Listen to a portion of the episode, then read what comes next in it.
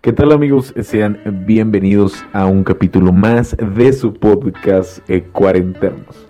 Bienvenidos a la sección Emprende en 33. Este capítulo es sumamente especial ya que nuestra invitada es Liz Rodríguez. Ella es dueña de un canal en YouTube que lleva su nombre y estamos festejando que en este año se conmemoró con su placa de los 100.000 suscriptores. Y venimos a hacer una plática de amigos, a charlar sobre sus experiencias. Esperamos te guste.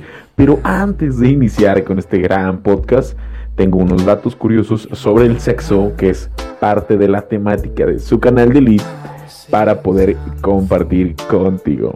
Dato número uno.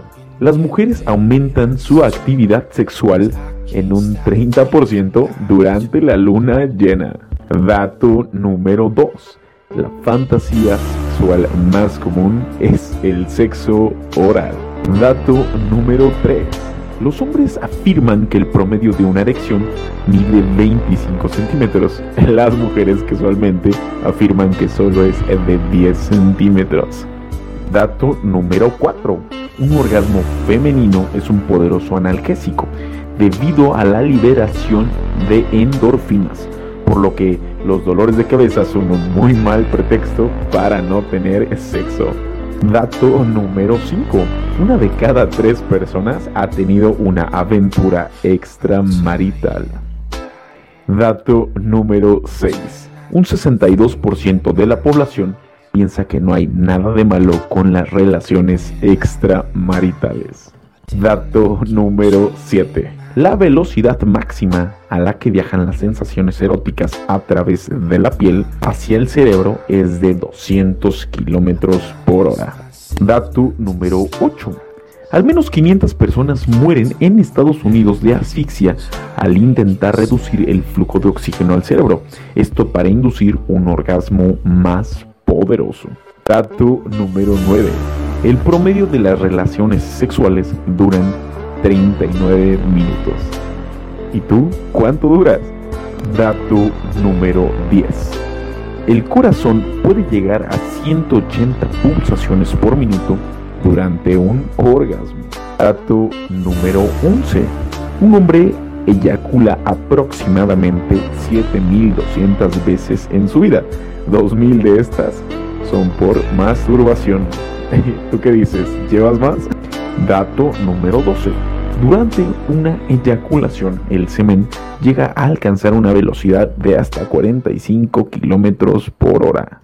Dato número 13. Un orgasmo femenino dura aproximadamente entre 13 y 51 segundos, a contrario de un orgasmo masculino que solamente dura de 10 a 13 segundos. Y como dato muy curioso, el orgasmo de un cerdo puede durar hasta 30 minutos. Qué envidia, ¿no?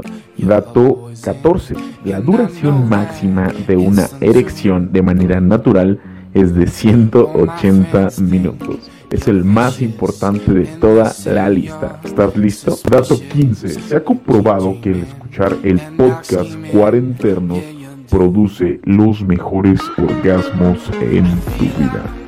Empezamos. Hola, mi nombre es Martín Belhardik. Soy creador de contenido, certificado en finanzas, economía, contabilidad, líder de entrenamiento en técnicas de venta y apasionado por las neurociencias. También soy host del podcast Cuarenternos, junto a mi entrañable amigo y socio, Irving Plata. Él es el diseñador más creativo que conozco. Es un gran emprendedor y una excelente persona. Juntos te damos la más cordial bienvenida a nuestra sección Emprende en 33 minutos. Nosotros buscamos motivar a toda aquella persona creativa y emprendedora como tú a seguir luchando, pero ahora todos juntos contra el mundo. Aristóteles decía que la mejor forma de evitar ser criticado es no decir nada, no hacer nada y no ser nadie.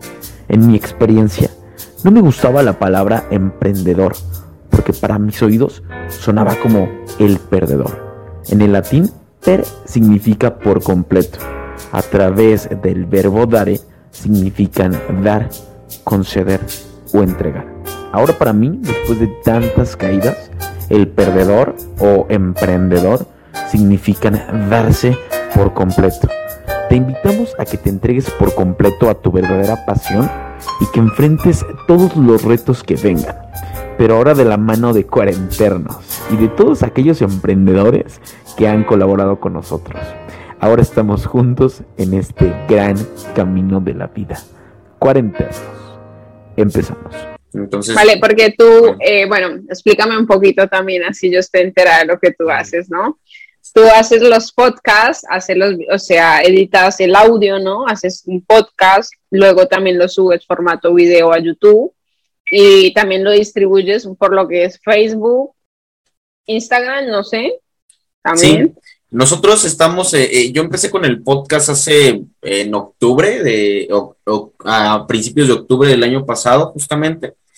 Y, y, justamente lo que hacemos es distribuirlo en. Todavía nos faltan algunas plataformas, porque de podcast son, son un, chingo. O sea, ahorita estamos en, en, Spotify, que es de las principales, de, la, la, que más auge tienen en podcast. Estamos en Anchor, que es la plataforma que nos paga. Estamos en Google Podcast, en Radio Pública, en Breaker. Esas son las cinco plataformas que nosotros manejamos para podcast, solamente por ahora. Nos falta Apple Podcast, iVoox y un chorro más, ¿no? Y en redes sociales estamos en Twitter, en Instagram, en Facebook, que es donde empezamos, de hecho, y en YouTube. Lo que es Instagram, YouTube y, y Twitter empezaron hace, hace muy poco, o sea, son plataformas como muy nuevas que de hecho no queríamos manejar, pero como yo no sabía diseñar en video, dije, bueno, tengo que intentarlo porque en algún momento a lo mejor lo necesitamos. Entonces, mientras estoy en las sombras, pues voy a, a practicar, ¿no? Entonces, este, pues ya, abrimos esas plataformas y cuando se publica un capítulo, pues lo publicamos por todos lados. Y pues yo mismo me encargo de la difusión, o sea, hago equipo con otro, hago equipo con otro amigo, perdón, pero, este, pero pues básicamente ahorita me encargo yo de todo, de las entrevistas, de, buscar a los invitados, o sea, y fíjate que pues, nos, ha ido, nos ha ido bien, la verdad. Yo estoy... Sí, lo he visto, ¿eh? Estoy en México, en, en un estado que se llama Querétaro, no sé qué tanto conozcas de México, pero... Querétaro, bueno, lo he escuchado, pero no, no, creo que no es muy común, ¿no? El Querétaro, entonces no, pues sí, e, es, es, muy común, es parte importante de la historia de México. Más bien creo que a lo mejor no, no tienes, o sea, amigos mexicanos supongo que sí tienes, ¿no? Bueno, aquí en España no hay poca gente, bueno, hay gente mexicana, pero no hay mucha tampoco. Yo creo que los mexicanos emigran más a Estados Unidos, ¿no? Entonces aquí, aquí en España no hay muchos mexicanos, conozco solo una chica mexicana, una, pero sí que la mayoría de mis seguidores y suscriptores y todo esto pues son mexicanos, pero no, pues no conozco de conocer eh, de la vida real a, a, varias personas mexicanas, no. Ok, pues sí, pues bueno, aquí y, y, curiosamente en Querétaro, este, ay, nosotros ya empezamos el podcast, este, y no, no dimos la bienvenida, es que justamente ese es ah, el podcast, una charla, ¿no? Entonces, este, bienvenidos, este es el inicio del podcast. Eh, bueno, bienvenido mundo, espero estén muy bien, muy contentos, muy felices. Este es el inicio del podcast.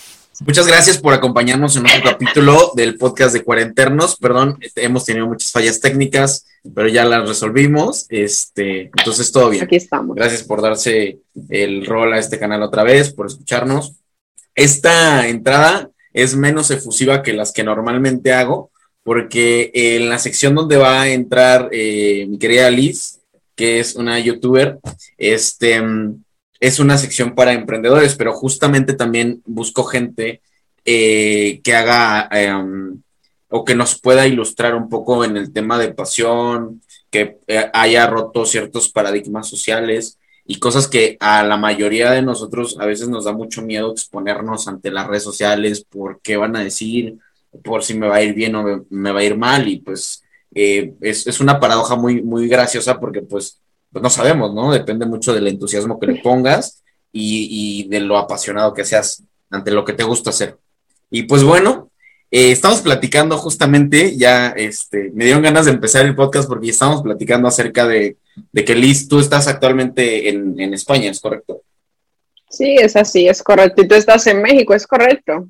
Sí, y estamos hablando que Querétaro, eh, de una manera muy, muy, muy graciosa, es aquí hay mucha gente de Colombia, mucha. De hecho, hay, un evento que es el desfile de las Naciones Unidas y pues van de todos los países que hay gente aquí en Querétaro.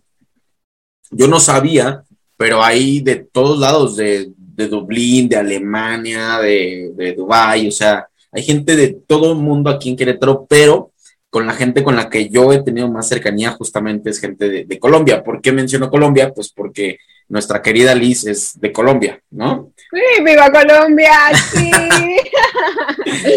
Así es. Honestamente, yo, yo a Colombia le tengo un gran cariño, también a lo que es Colombia y Venezuela, yo, yo creo que son de, de los lugares a los que más cariño les tengo. Eh, eh, principalmente porque pues han sido parte importante en, la historia de mi vida, pero la gente es súper buena onda, es muy cool, todas las personas que yo conozco, a excepción de mi ex esposa, son a toda madre. Eso pasa, eso pasa, tranquilo. No, pero no, no, no, eso es, es, broma, obviamente. Sí, mi, mi ex esposa es, es, de Venezuela, ya lo he dicho en muchos podcasts. Es más, hasta he contado la historia de cómo nos divorciamos y todo el pedo. Pero, o sea, eso no le quita lo cool a la gente de, Colombia, de Venezuela. ¿Tú de qué parte de Colombia eres, Luis? Yo soy de Bogotá. De Bogotá, sí se escucha el acento. La verdad es que pareciera que no, porque mucha gente cree que el, es, esa, ese acento de, Colombia es como general. Como que toda la gente de Colombia a la que saludes te va a decir, ¿qué oparse? Este y lo otro. Y, y como que, pero sí cambia, cambia. Hablan diferente los de Bogotá, que los que están en Medellín, o sea, sí tiene un, cambio. Eh, no, no, es notable, sí, es notable, porque piensa que, digamos, en Bogotá, el acento del rolo, como nos llaman, es, es un acento eh, que no, no sube ni baja, está en el medio, ¿sí? Es muy, ¿cómo se le diría? Es muy plano.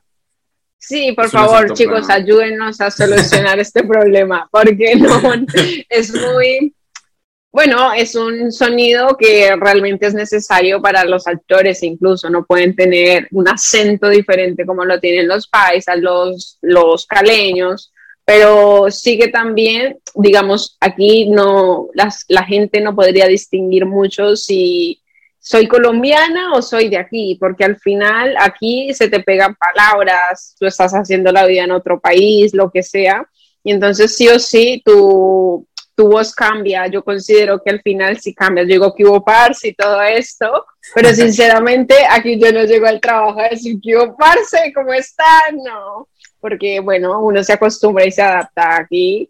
Voy hablando otro ritmo, pero sí que obviamente con mi gente de Colombia, cuando conozco a alguien que valora lo que soy como colombiana, pues siempre también, como parce, qué chimba, qué rico, y así es. Ya, y no, no estuvo como bien, porque sé que eh, has estado como en diferentes lugares, pero más eh, del lado europeo, ¿no?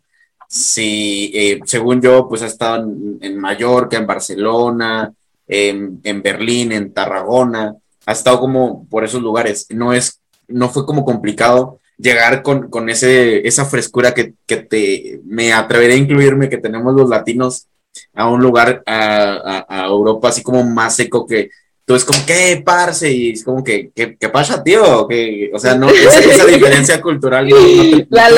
sí, la diferencia cultural es algo que lo notas desde el primer momento en que te bajas del avión, ya lo notas.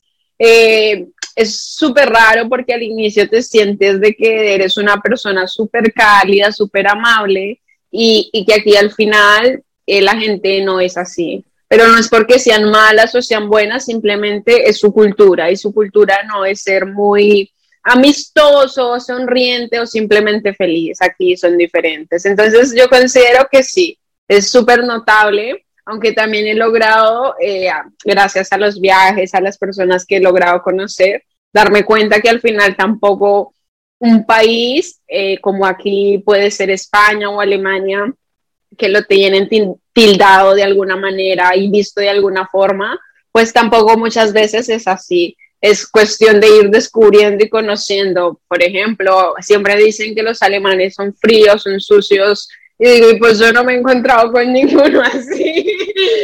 son cariñosos, son buenos, o sea, no digo, entonces ahí es donde te das cuenta que al final así es todo en la vida. Sí, claro. Tienes que descubrirlo. Al final, sí que obviamente es notable lo que es la calidad, la felicidad, la sonrisa, el gracias, eh, porque nos gusta dar las gracias, porque somos agradecidos al final, ¿no? Eh, cuando, digamos, vas a la tienda y tú allí das el, devuelves el dinero, das el dinero en la mano, pues aquí no, aquí te lo ponen en la mesa y aquí no tocan tu dinero, con COVID o sin COVID, o sea, no te tocan ni nada, o sea, es así, un ambiente frío, pero bueno, al final acostumbras y logras encontrar buenas personas y también buena gente, dependiendo también de ti al final. Sí, claro. Digo, eh, hay una cita importante que a mí me gusta y creo que ha sido parte importante en mi vida de, del señor Gandhi, que dice que el peor error del ser humano es juzgar, ¿no? Porque cuando juzgas, entonces te limitas a dejar de conocer, a dejar de experimentar. Y si no experimentas, si no conoces, si no exploras, entonces te quedas con lo que tú crees que es correcto y se acabó la película. Siento que es un trip de una vida muy aburrida, como que mm, no eh, explorar, mm, siento que no, no valdría la pena, ¿no? Pero pues qué bueno. ¿Y cuánto tiempo llevas en España, Miss? Bueno, yo ahora mismo llevo tres años y algunos meses, bueno, tres años he cumplido. ¿Y por qué, por qué España? O sea, de, supongo que el trip fue como que saliste de Colombia para España. ¿Por qué, ¿Por qué España y no otro país? Bueno, inicialmente yo creo y considero que cuando no, a mí esto me lo han preguntado mucho, ¿no? Por eso ahora abro aquí un, paréntesis de debate grande, ¿no? Eh, siempre me han dicho cuando yo llegué aquí, la gente de allí, gente que conozco, cómo lo hiciste, cómo te fuiste, cómo lo lograste. Y, mira, yo considero que todo empieza con un sentimiento y siempre lo he dicho cuando tú quieres algo en la vida, lo empiezas a sentir, lo empiezas a desear, lo empiezas a anhelar, empiezas a investigar. Cuando tú quieres algo en la vida, investigas y llegas al fondo buscando las soluciones y de qué manera lo puedes hacer. Entonces, esas son cosas que a muchas personas eh, les queda grande, ¿sí? Les, les parece difícil eh, investigar, simplemente eso. Pues yo quería irme de mi país, sí, quería pues una vida diferente, otras oportunidades, mejor calidad de vida y sobre todo perseguir mi sueño, porque mi sueño era conocer el mundo, arriesgarme, aventurarme, querer conocer, salir de, lo que yo era y en lo que yo vivía. Ese era mi principal sueño. Y entonces, debido a eso, pues de informarme, de empezar a, a hallar las soluciones de cómo hacerlo, tal, pues yo cumplí mis 18 años, y yo ya tenía el viaje montado. yo estaba esperando cumplir los 18 años para, pues, para poderme ir del país. Claramente fue también algo duro, súper duro, porque cuando yo me vine para aquí, eh, bueno, yo estaba muy feliz, muy contenta, sabía que estaba dejando toda mi vida allí, que no sabía a lo que venía, bueno, sí que sabía lo que venía, pero no sabía lo que podía pasar aquí. Entonces yo dejo toda mi vida allí, eh, mi, vida se queda allí, me vengo aquí, empiezo una nueva vida. Y aquí sí o sí, cuando eres nuevo y empiezas en otro país, la vida de inmigrante es difícil, ¿no? Sí, entonces, ¿en qué íbamos? Ah, vale. Que, de que te, fuiste, que fue un poco duro empezar. Em, vale, pues sí, cuando tú llegas aquí te encuentras con una vida totalmente diferente cosas que, bueno, al final eh, era lo que buscaba y lo que quería, pero entonces llegas a decir como, wow, ¿qué, ¿qué, es esta vida? ¿Dónde estoy? ¿Qué es lo que pasa aquí? ¿Sabes? Eh, yo soy mamá, no sé si lo sabes o no, si lo has visto por mis redes sociales. No pues sabía. yo soy mamá. Wow. tengo una hija de cuatro años y cuando yo llegué con ella, claro, mi hija tenía un año. Entonces, la, lo que era como socialmente visto, esto no está bien aquí. Porque en Latinoamérica sí, porque tenemos hijos súper jovencitos y súper normal, pero aquí no. Aquí ser madre con 18 años y tener que ir a la guardería, llevar la nena, que todos los papás te ven y tú eres ahí una niña, ¿no? En teoría para ellos, pues estos fueron cosas como que siempre como que te hacían sentir ahí como, como raro, ¿no? Como un bicho raro, al final esta es la palabra. Pues bueno, yo llego, me encuentro con un mundo así, donde aquí no hay madres jóvenes, donde mi vida es totalmente distinta a una persona de, de mi misma edad aquí.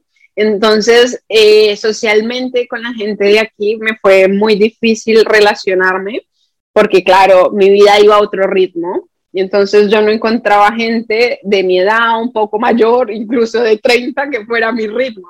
Entonces fue muy difícil eh, digamos, crear un círculo social. Piensa que, bueno, yo llegué en el 2017, pero me costó aproximadamente dos años o así para hacer vida social, o sea, de tener en plan un círculo de amigos y tener con quien salir a tomar una cerveza, pasarla bien, porque hubieron muchas veces, ejemplo, que, que yo tenía libertad, tenía mi tiempo y era como, pues, ¿y con quién salgo?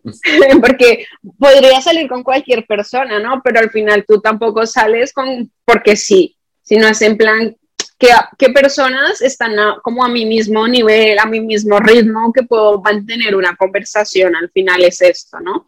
Y entonces yo era como, no conozco a nadie, con quién salgo, y pues fueron tiempos muy difíciles porque considero que, bueno, al inicio, cuando llegué aquí, pues sí que se llega a notar la soledad la llegas a sentir, es algo que sí o sí lo sientes. Y bueno, yo por suerte tenía, bueno, tengo mi hija y era como mi, lo mejor, ¿no? Pero sí que cuando emigras de tu país a otro país, eh, la soledad la llegas a sentir y es algo que tú dices, bueno, lo estoy haciendo porque yo sé en que, porque estoy aquí, que quiero conseguir, eh, lo he logrado, mucha gente lo quisiera tener. Yo soy afortunada, lo he podido tener, lo he podido mantener, que al final son cosas así en la vida.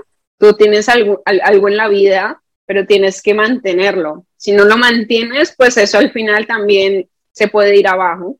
Entonces, eh, por esa razón, pues digo que, que, bueno, aquí también estoy muy feliz y bueno, continuemos. Es que yo hablo pues, mucho, ¿eh? Yo hablo No, no, no, y está súper bien. De hecho, de eso se tratan los podcasts, de conocer no nada más lo que la persona hace, sino también cómo es la persona, porque muchas veces creo que se esconde en la forma cuando llega alguien y dice, bueno, yo soy Martín Ávila, hago podcast y me ha ido bien, y, entonces estos son mis números, y yo hago esto y esto y esto y esto y esto. Y la gente dice, ok, eh, sí aprendí, pero no sé si creer, porque no sé si tal vez yo tenga las mismas actitudes que Martín, o sea, pese a que le ha ido bien, eh, eh, ¿qué hace? ¿Es disciplinado? ¿Se para tarde? ¿Se para temprano? ¿En qué trabaja? ¿A qué se dedica? ¿Cómo piensa? Pensamos igual, entonces puedo desarrollar fácilmente la misma capacidad que tiene él, o eh, siento que ahí es donde se crea como la afinidad y donde uno agarra como esos esos cachitos de cada persona, pues, sí, va, listo. Y, entonces, eh, bueno, tú dices que al final sí, uno no nace sabiéndolo todo ni siendo sabio, pero debido a lo que uno quiere y con las personas que logra obtener lo mejor de cada persona, obtienes la experiencia, ¿no? Y los conocimientos. Sí, justamente, yo creo que es muy válido ir tomando una, una parte de la esencia de todas las personas con las que te juntas obviamente lo que te sirva y también siento que es válido ver como esas figuras eh, que uno admira, ¿no? Es decir, por ejemplo, yo eh, admiro a Albert Einstein, admiro a Jürgen Klarich, admiro a, Steve Jobs, ¿no? Entonces yo no me, no me quiero parecer a ellos, lo que quiero es y ver o, o saber cuál es su visión para combinarlo con lo que yo sé y entonces es como si estuviéramos todos juntos y yo fuera el líder del proyecto y ver qué podemos hacer, ¿no? Entonces empiezas como a evolucionar, empiezas a ver la vida de otra manera, empiezas a conceptualizar y a generar una personalidad más definida que te permita pues llegar a donde quieres. Y por eso es que yo traigo a personas como tú al podcast de Cuarenternos, porque siento que a mucha gente que se dedica a emprender justamente en esta época de pandemia, que no sé si tú te tocó verlo en España, supongo que sí, pero por lo menos eh, México, yo veía lugares súper cool a los que llegué a ir abiertos, negocios de gente emprendedora, que hoy tienen las cortinas, o sea, tienen la puerta cerrada, que se, se murieron, y, y me pongo a pensar en cómo se ha de sentir toda esa gente que debido a una situación externa tuvieron que cerrar sus negocios y digo, si puedo colaborar por lo, por lo menos en la parte, este, y pues sí, ¿no? Entonces, la idea de, traerlos eh, a personas como tú es justamente servir como un ejemplo. A lo mejor si hay un empresario que no tiene nada que ver con crear contenido, por lo menos puede ver que una salida o una herramienta para su negocio también es transformarlo digital, y a lo mejor de tu forma de ver la vida en cuanto al mundo digital, él puede tomar algo. Mm, a lo mejor muchas cosas, a lo mejor muy pocas, pero algo le va a servir, ¿no? Y digo, tratándose sí, algo le quedará. Ajá, tratándose de una persona que yo, yo, honestamente no sabía que, eras mamá. Ah, y así ya estaba como impresionado con lo que yo podía ver en tus redes sociales. Ahora que sé que eres mamá, estoy lo doble de impresionado porque para hacer lo que tú haces, a lo que te dedicas y aparte hacer lo que hiciste de, irte a otro lugar muy lejos, o sea, para eso se necesitan muchísimos huevos, o sea, no es algo que pueda hacer, aparentemente parece que sí, pero no es algo que pueda hacer cualquier persona, yo creo que es algo muy, muy especial. Y digo, creo que la introducción fue muy larga, pero para la gente que no sabe, ajá, a la gente que no sabe, pues Liz tiene un canal en YouTube, ¿no? Que justamente eh, en enero de este año, si no me equivoco, eh, te obtuviste tu, primer placa de los 100 mil suscriptores, ¿no? Cuéntame, eh, cuéntame un poquito de sí, sí. Cuéntame un poquito de eso. Bravo, sí. Esas son cosas que al final, mira, cuando las obtienes, es porque ha habido mucho trabajo detrás, ¿no? yo también muchas veces en vivo y siempre era un poco lo mismo. Esto un show. Ya estoy a ver, ahora. ¿Ves? Listo. Y bueno, ¿en qué estamos? ¿En qué íbamos? ah, sí, en que, en que estamos platicando que, pues justamente eres eh, dueña, propietaria, CEO, el líder de el canal, el canal de, de YouTube de Liz de, de Webcam Live, ¿no? ¿Se llama tu canal? Sí, eh, cuando inicié con este canal, este fue el nombre que le di a mi canal, Live the Webcam Life. Para mí representa muchísimas cosas, muchísimas cosas este nombre, pero como los seres humanos somos cambiantes, decidí ponerle eh, a mi canal Liz Rodríguez, porque mi nombre es Lisbeth Rodríguez, y como ya hay una famosa Lisbeth Rodríguez, digo, pues me toca ponerle Liz Rodríguez, ¿no? Porque ah, es una casualidad, es algo súper extraño, pero mira, ahí me tocó poner mi, la abreviación de mi nombre, que me encanta para mí, Liz, siempre la gente que me conoce realmente soy Liz. Y bueno. Honestamente, no es por tirarle hate a, a, Lisbeth Rodríguez, pero me gusta más el canal de Liz Rodríguez, honestamente. Digo, obviamente ya, ya me suscribí, ya estuve viendo pues algunos videos, eh, y bueno, estábamos hablando un poquito de, cómo, cómo fue para ti. Eh, me gustaría que me contaras el, momento 01. Eh, de, eh, el día que se te ocurrió, que dijiste, oye, ¿por qué no empiezo un canal? Porque creo que así es algo muy casual que nos pasa a la mayoría que nos dedicamos a, crear contenido. ¿Cómo fue el momento 01 de que se te ocurrió cuando ya empezaste y que de repente, bueno, no, no creo, no quiero decir que fue de repente porque como tú bien decías, hay mucho trabajo detrás, de repente ya estabas tramitando tu, el envío de tu, de tu placa de 100 mil suscriptores. Cuéntame un poquito de esa experiencia desde que iniciaste. A ver, em, claro que sí, les voy a contar un poquito. Es una historia, considero que bonita, interesante. Y todo inicia, pues, no soy muy habitual consumidora de videos realmente en YouTube, no era una consumidora de redes sociales tampoco en ese momento. Eh, antes, esto también vincula un poco de lo que es cuando me vine a España, ¿no? Todo empezó también un poco así. Y empieza por el Luisito Comunica, que es una persona que admiro muchísimo, que me encanta su capacidad de hablar, de expresar y de poder llegar a tantas personas. Pues Luisito Comunica es una de las personas que me motiva de alguna manera a venirme a España porque vi muchos de sus videos de cómo viajaba por el mundo y al final sí que es algo que tú llegas a sentir ahí como que bonito. Veo que está en España, me pongo a investigar más sobre España. Luisito Comunica, sé que hace videos. Yo llego a España haciendo una vida totalmente distinta, no, no me planteo en ese momento pues salir en un canal de YouTube, pero poco a poco, pues gracias a la experiencia laboral, pues tengo acercamiento con lo que son las cámaras, las redes sociales y todo este mundo, y entonces de alguna manera eh, me siento capaz. Y digo, pues mira, yo me siento capaz. Claramente al inicio eh, yo no tenía una idea estructurada en mi mente de qué es lo que quiero hacer, cómo lo voy a hacer. Eh, el primer video que yo grabé, que subí, eh, es una vergüenza.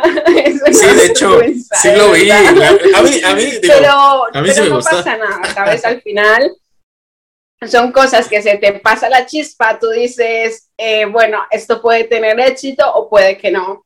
Yo hice, bueno, mi primer video oficial que está en mi canal de YouTube es algo que representa lo que tú dices, un tabú, un paradigma, algo que socialmente no está bien visto, ¿no? Porque es algo súper diferente de lo que hace la gente. Entonces, este es mi video como oficial de, mi canal, pero antes de eso sí que ya había subido unos dos videos anteriores, que es donde digo cuando tú inicias algo, eh, al inicio nunca puede ser perfecto, porque es cuestión del tiempo, de aprender, de entender que lo que haces no está bien, que tienes que entregar un poquito más, que tienes que hablar un poquito mejor, que tu forma de expresar tiene que mejorar. de todas estas cosas, pues se aprende. Entonces, cuando yo eh, me surge la chispa, ¿no? De mi video, que fue el boom, porque fue el boom mi video, la verdad. Y en ese momento me hizo muy feliz, me hizo muy feliz porque era como donde yo entendía que, que mis ideas tenían resultados, ¿no? Porque a cualquier persona se le puede ocurrir hacer un video de cómo eh, chupar una polla, ¿no? Porque es mi primer video, ¿no? A cualquier persona se le puede ocurrir este tipo de video, pero no cualquier persona es capaz de ponerse frente a la cámara y hacer esto, ¿no? Porque esto es otra cosa, es, es otra cosa. Digo, claro, si a mí mismo, por ejemplo, a mis directores de oficina donde trabajo, por favor, que no vean este video y si lo llegan a ver, que entiendan que al final cuando uno hace las cosas eh, también las hace por, por, alguna estrategia, por alguna cosa de, de, que tú sabes que vas a ganar algo de beneficio, porque al final no eres tonto, ¿no? No eres tonto y yo nunca me he considerado tonta. Y cuando yo empecé en esto, yo ya sabía, porque me orienté, que conseguir mil suscriptores y cuatro mil horas de visualización era algo que tú dices, y yo como mierda consigo esto. Es que es una cantidad enorme. Eh, a mí me quedaban tres meses para llegar al año de haber creado mi canal de YouTube, ¿no? Cuando ya llegas al año y tienes los mil suscriptores, pero no las cuatro mil horas de visualización, pues no monetizas y no ganas dinero. Y entonces ahí es donde mi mente bajo presión empieza a funcionar y empieza a pensar y a pensar y a pensar y a pensar y bueno, ¿y qué estrategia vamos a hacer? ¿De qué manera podemos llegar a mucha gente y causar el boom del momento? Y, es así como surge mi video de cómo chupar una polla. Con ustedes.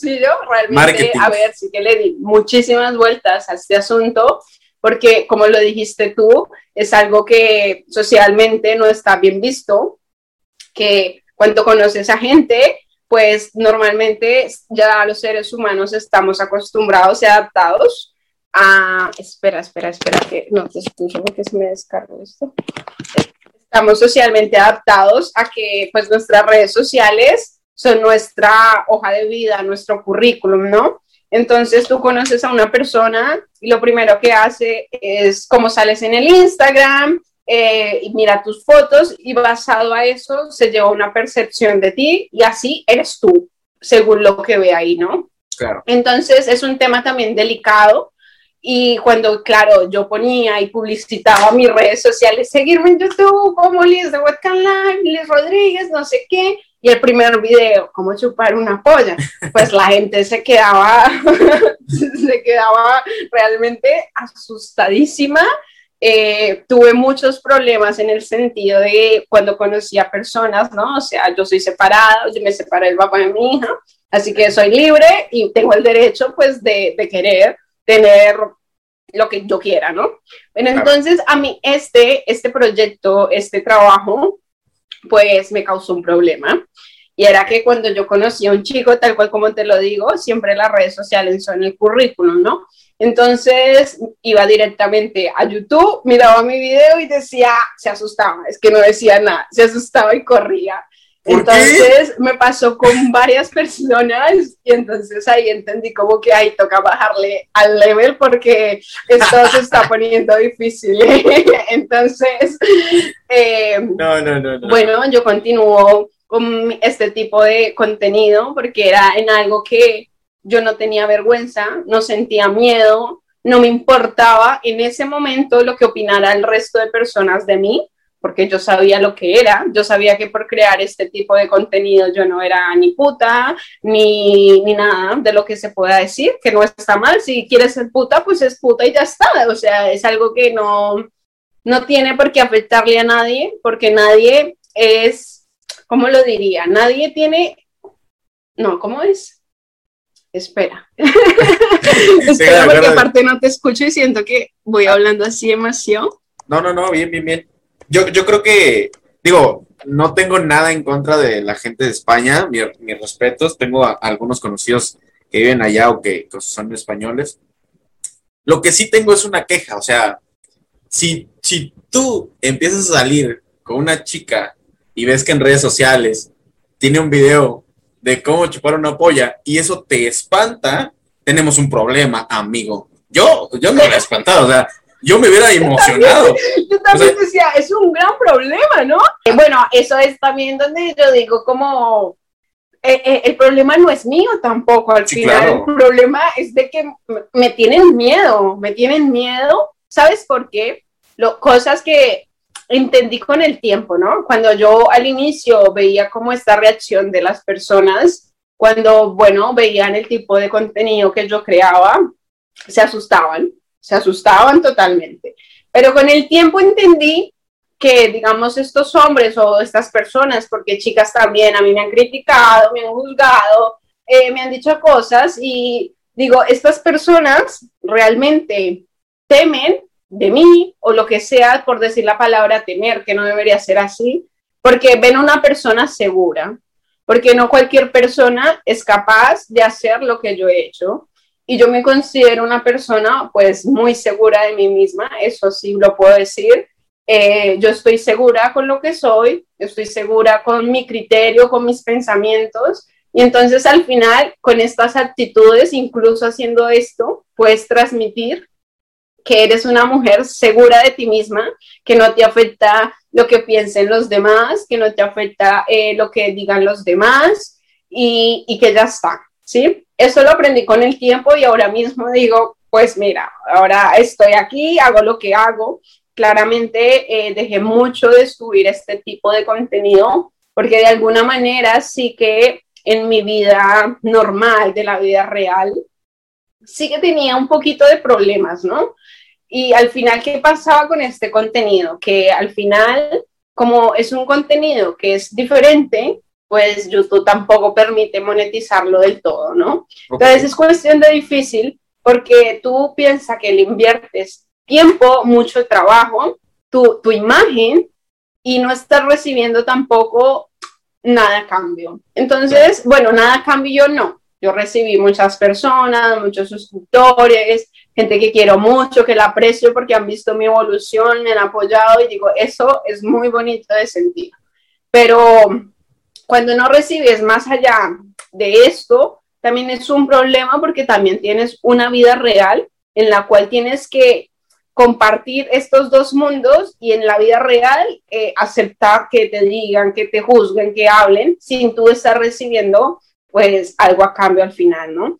Entonces, de esa manera yo digo que, bueno, eh, yo continué con el tipo de mi contenido, he intentado, con, lo, siento, eh, contrastar temas, pero, pero bueno, vamos aprendiendo. Yo considero que cada día, cada momento eh, es un nuevo aprendizaje. Yo estoy haciendo mi día a día, viviendo mi vida y voy en el autobús y se me pasan ideas y estoy en mi trabajo y se me ocurre otra idea. Y a veces plasmarla también es difícil, ¿no? Porque tú sabes que creando contenido esto requiere mucho tiempo, mucha pasión, estar ahí, ¿no?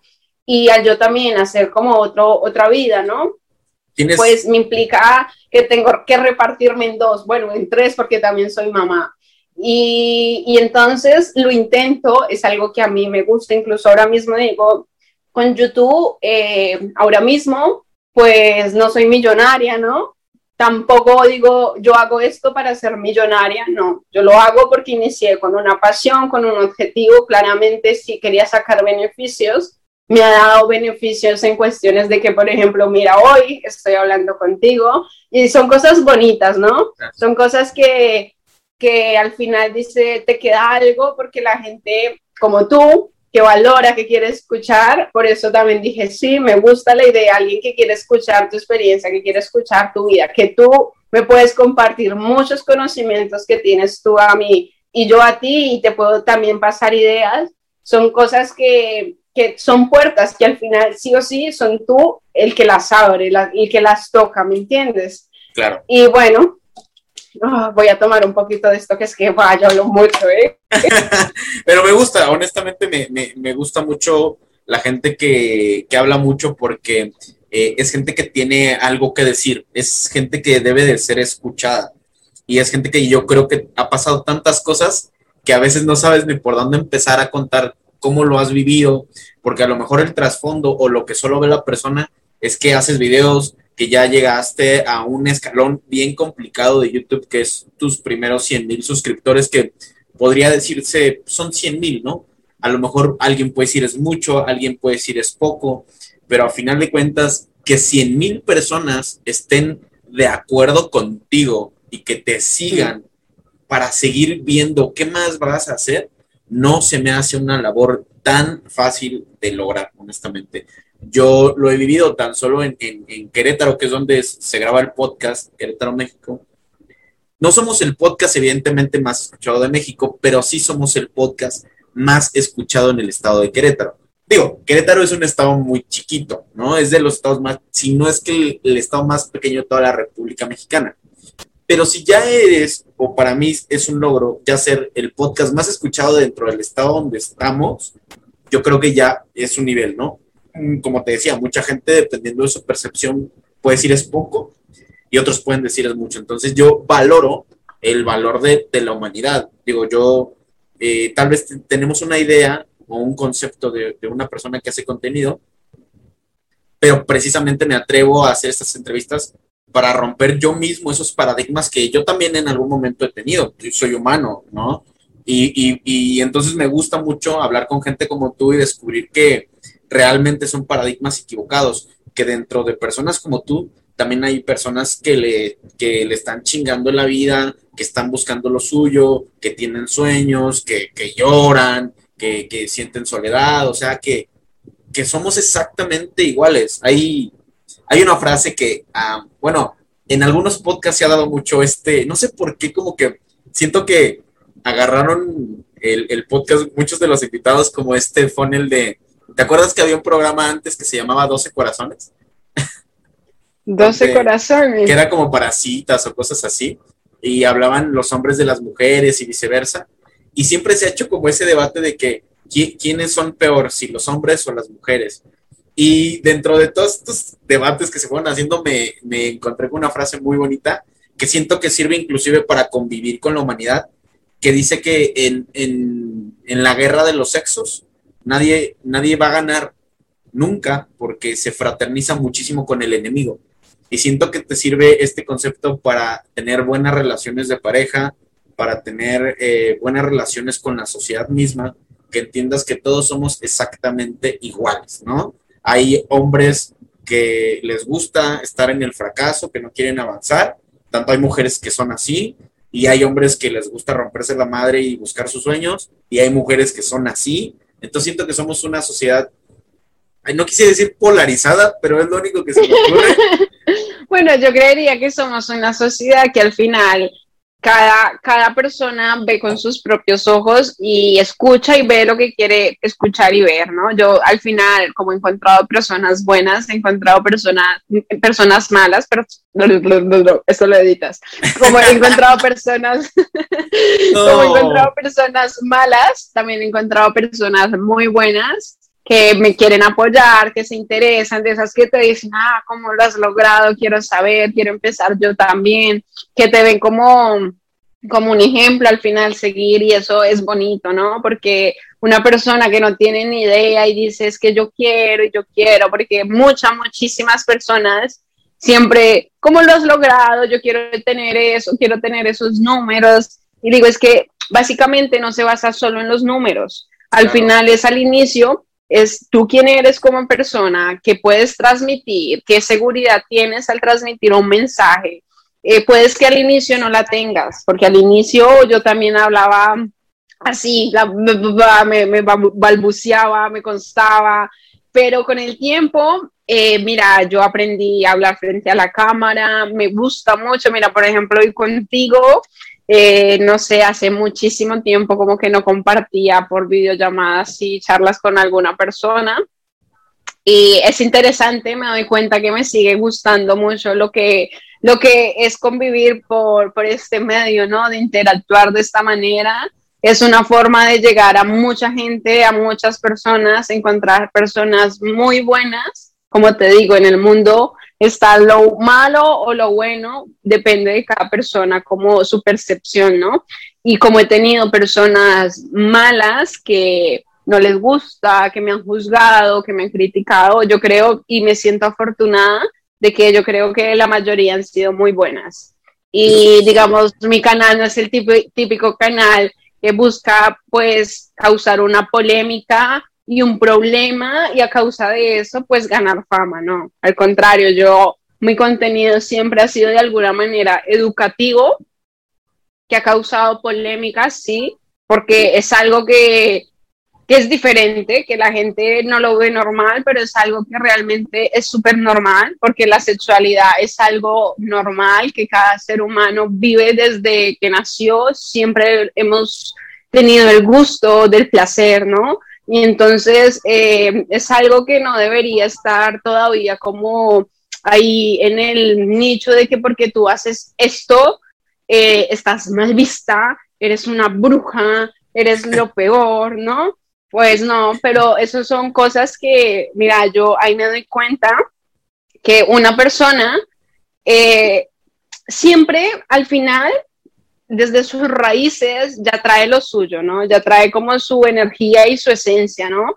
Y esto va evolucionando y va cambiando con el tiempo, ¿no? Pero yo me acuerdo cuando yo estaba en el colegio que yo era la revolucionaria del colegio, ¿me entiendes? Yo era la que no estaba de acuerdo con muchas cosas y alzaba la voz y me tenían que escuchar y toda la gente que me conoce de allí del cole sabe que siempre ha sido así. Entonces, cuando yo empecé con mi canal, me daba cuenta que yo seguía siendo esa misma persona, que yo seguía eh, luchando como por hacer escuchar mi voz, porque son cosas que al final no deben por qué estar mal vistas, no tienen por qué tildarte de alguna manera. Y bueno, básicamente eso. Bueno, yo, yo sé, y, obviamente, y es algo que hago con todos mis invitados, eh, pero particularmente esta vez sí me, me, llevé una sorpresa porque cuando yo empecé a investigar quién era eh, Lisbeth Rodríguez y me metí a tus Instagram y a tu canal de YouTube y todo, me encontré el concepto de que tus videos siguen como un, un line-up que es como, hablas como de estilo de vida, de consejos y de sexualidad. Es como la trifecta del canal, ¿no? O sea, yo fui así como de, estilo de vida, estilo de vida, consejos, sexo, ¿qué, qué, qué cómo? O sea, ¿qué? Digo, wow, o sea, está, está muy cabrón porque en lo particular, como tú dices, es un tema que, que pues todos tenemos que tocar en algún momento. Sin embargo, sí me llamó mucho la atención porque, no sé, o sea, me, gustaría mucho que, que, me platicaras cómo es el proceso que tú haces antes de grabar un video para cualquiera de, los aspectos que haces, ya sea consejo, ya sea estilo de vida o de sexualidad. ¿Cuál es como tu proceso para crear ese video? ¿Me podrías contar un poquito? Claro, claro que sí. Mira, bueno, yo considero que inicialmente eh, todo eh, es una idea, ¿no? Al inicio tienes una idea y la apuntas. Si no la apuntas, mal, porque se te olvida en dos horas. O al otro día ya no te acuerdas. Y por más que intentes, dice, mierda, esta idea que era tan buena se me olvidó. ¿Sí? Entonces es una idea y lo apuntas, ¿no? Eh, luego de eso sigue la parte de que es más o menos el guion, ¿no? De diseñar un guion, de, de, qué puntos tratar de primeras, de segundas y de qué manera luego ya plasmarlo en lo que es un video, ¿no?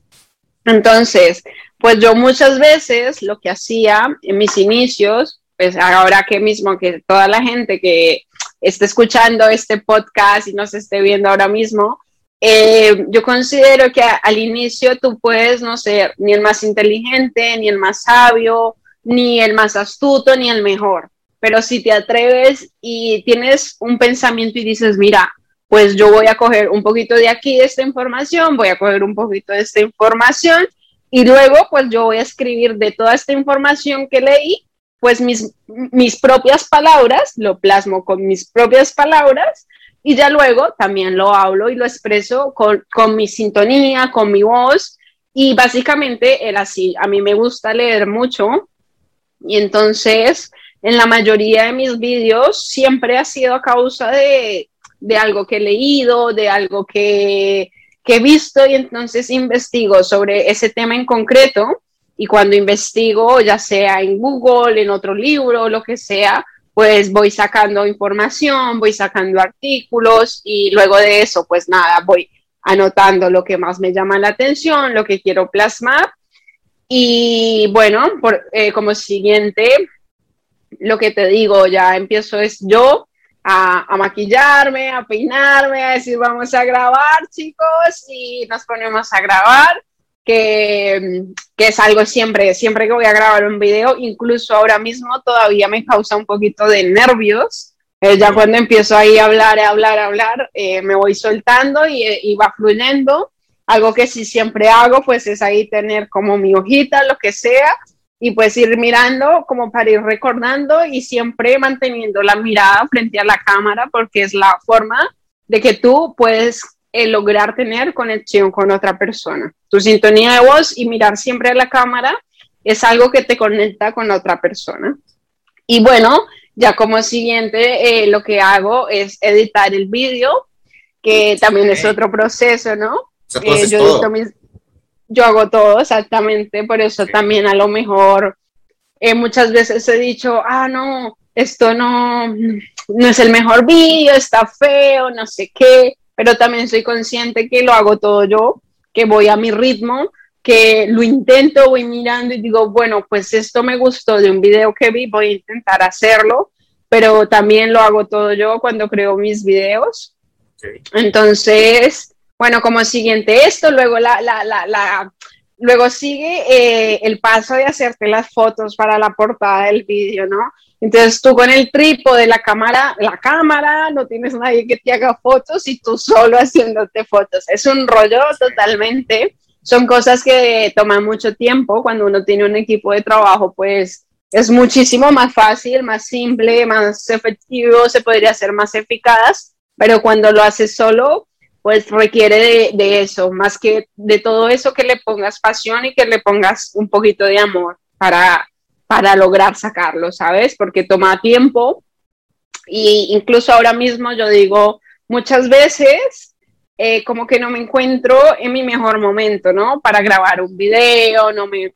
Siento que la disciplina es muy necesaria, es muy necesaria como en este mundo porque al final no es que sea una competencia, simplemente que si tú eres constante, la gente que también es constante, que es todo el mundo mirando las redes sociales, pues se va a acordar más de ti. y, te va a reconocer, ah, mira, este es este, este es este, hizo esto. Entonces es básicamente eso, la constancia que a mí, digamos, porque tengo como otra vida que tengo ahí, pues me cuesta un poquito. Es algo con lo que yo lucho diariamente. O sea, es algo que mi mente no sale de yo, yo no me siento feliz y satisfecha cuando sé que no he grabado un video para la semana. Normalmente intento subir uno a la semana, pero hay semanas donde no lo hago y es como ahí me siento con culpabilidad porque no pude subir mi video, no lo hice, eh, la culpa es mía. Y, y, entonces ahí es donde te das cuenta que lo que haces lo haces con gusto, ¿no? Porque si tú no te gusta tu trabajo, tú dices, ah, no, pues no fui y me da igual, ¿sabes? No fui, no, bueno, no me pagan, pero no pasa nada. Mientras que con esto es un proyecto en el que tú, que me, es como si una responsabilidad, pero no, no es realmente porque te toca, no es eso, es porque tú quieres hacerlo. Yo me siento a gusto cuando hago mis videos y los subo. Y es algo, pues, bueno, muy bonito, ¿eh? Sí, fíjate que yo, yo me identifico muchísimo contigo porque me ha pasado exactamente igual, que creas contenido y, te vuelves como autocrítico de tu trabajo y empiezas a ver qué está bien, qué está mal, qué tienes que cambiar, qué, qué tienes que mejorar. Y también me pasa mucho esa parte de la culpabilidad cuando por alguna razón no puedes subir un video. A mí me pasa porque pues aparte de, subir los formatos en audio, de editarlos, pues toca eh, editar el formato de video y luego hacer la difusión por redes sociales. Y cuando no hago alguna de esas cosas, de verdad, uno se siente hasta mal, o sea, sientes que le estás cagando y dices, es que eh, por, eso, por eso me está costando trabajo, por ejemplo, en, mi caso, en redes sociales, es donde más trabajo me ha costado crecer, ¿no? Entonces yo a veces pienso, digo, es que le estoy cagando acá y por eso no crezco de este lado, porque no soy disciplinado y empiezas como hacer ese, esa recapitulación, esa pequeña catarsis de qué estás haciendo mal, porque realmente aunque no sea obligatorio que lo hagas, te sientes súper comprometido con tu proyecto, ¿no? Entonces, pues bueno, es, es, algo muy curioso porque mucha gente ha intentado como hacer contenido y se dan por vencido muy fácil, porque evidentemente no tienen, podría decirte a veces, eh, no sé si se trata de carisma, de seguridad, de talento. ¿Tú en lo particular crees que solo es como ser disciplinado o hay alguna diferencia que te puede dar mejores resultados entre disciplina, pasión y talento, que son cosas que van como muy de la mano con este tipo de, situaciones como hacer contenido. ¿Cuál crees que sea como más importante? ¿Cuál es la que a ti más te ha servido? Bueno, yo creo, eh, es una pregunta muy, muy difícil, pero yo considero que la disciplina, la disciplina es la que vence todo, porque tú con la disciplina aprendes a ponerle pasión y aprendes a ponerle amor. Y es lo mismo cuando es crear un hábito, ¿no? Cuando tú creas el hábito, de ejemplo, de fumarte un cigarro en la mañana con un café, tú te fumas el cigarro poniéndole el pasión de la mañana, ¿no? Qué rico. lo más delicioso del mundo. Y, lo siente ahí, ¿no? Como baja en la garganta, eh, ahí, ahí está. Y entonces lo haces cada mañana y te, y te, te, da placer, te da gusto, ¿no? Y, y cuando lo conviertes en un hábito, eh, siempre es más simple, siempre lo haces y ya inconscientemente tú ya te tomas tu café, te fumas tu cigarro, ¿no? Entonces la dedicación es básicamente, no sé por qué di este ejemplo, que ya a lo mejor no es tan bueno. Pero es, o sea, sí, no, no, no fumen, pero honestamente yo que soy, yo que soy fumador, fumador activo, que se me hizo agua la boca con lo que dijiste, el cigarro y el café. Qué no, no, delicia. Yo también, Qué no, no, yo también, eh, bueno, soy fumadora activa actualmente, soy una fumadora activa y claramente es algo, y doy este ejemplo porque a mí me gusta dar ejemplos con lo que, con la vida real, con, lo, que, yo sé, ¿no? Eh, exactamente. Entonces, claro, en una mañana, eh, y, digamos, yo normalmente eh, me fumo mi cigarro en la mañana o mi café antes de entrar a trabajar. Y ha sido un hábito que he ido creando, que a lo mejor llega a un punto donde me autocritico y digo, mira, esto no está bien, un cigarro todos los días, sin comer, sin nada, chica, eh, vas a morir pronto.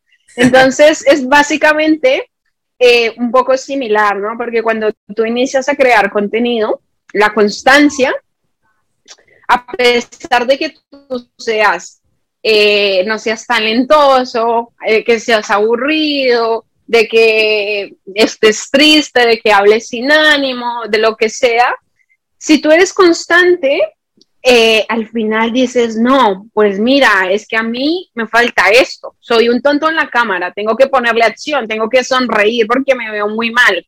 Y entonces ahí es donde te empiezas a autoanalizar y a reconstruirte como poco a poco, ¿no? Al final. Y, puedes mejorar, pero yo creo que la constancia, eh, la disciplina, como todo en la vida, es muy importante. Eh, es lo que te lleva al éxito, yo creo que sí. Y gracias a, a mí muchas veces me han dicho que, bueno, que mis videos por ser eh, pues así del tipo que son, es por eso que he crecido muy rápido y muy fácil. Y le digo, bueno, si te parece fácil, pues coge tú, hazlo tú, coge una, un dildo, lo que sea, y pruébalo, y pruébalo a ver si, si tienes suerte, ¿no? me, da, me, da, mucha risa porque, porque sí, justamente tu, tu primer video del canal es, es, es tú y, un, y, un, dildo de goma.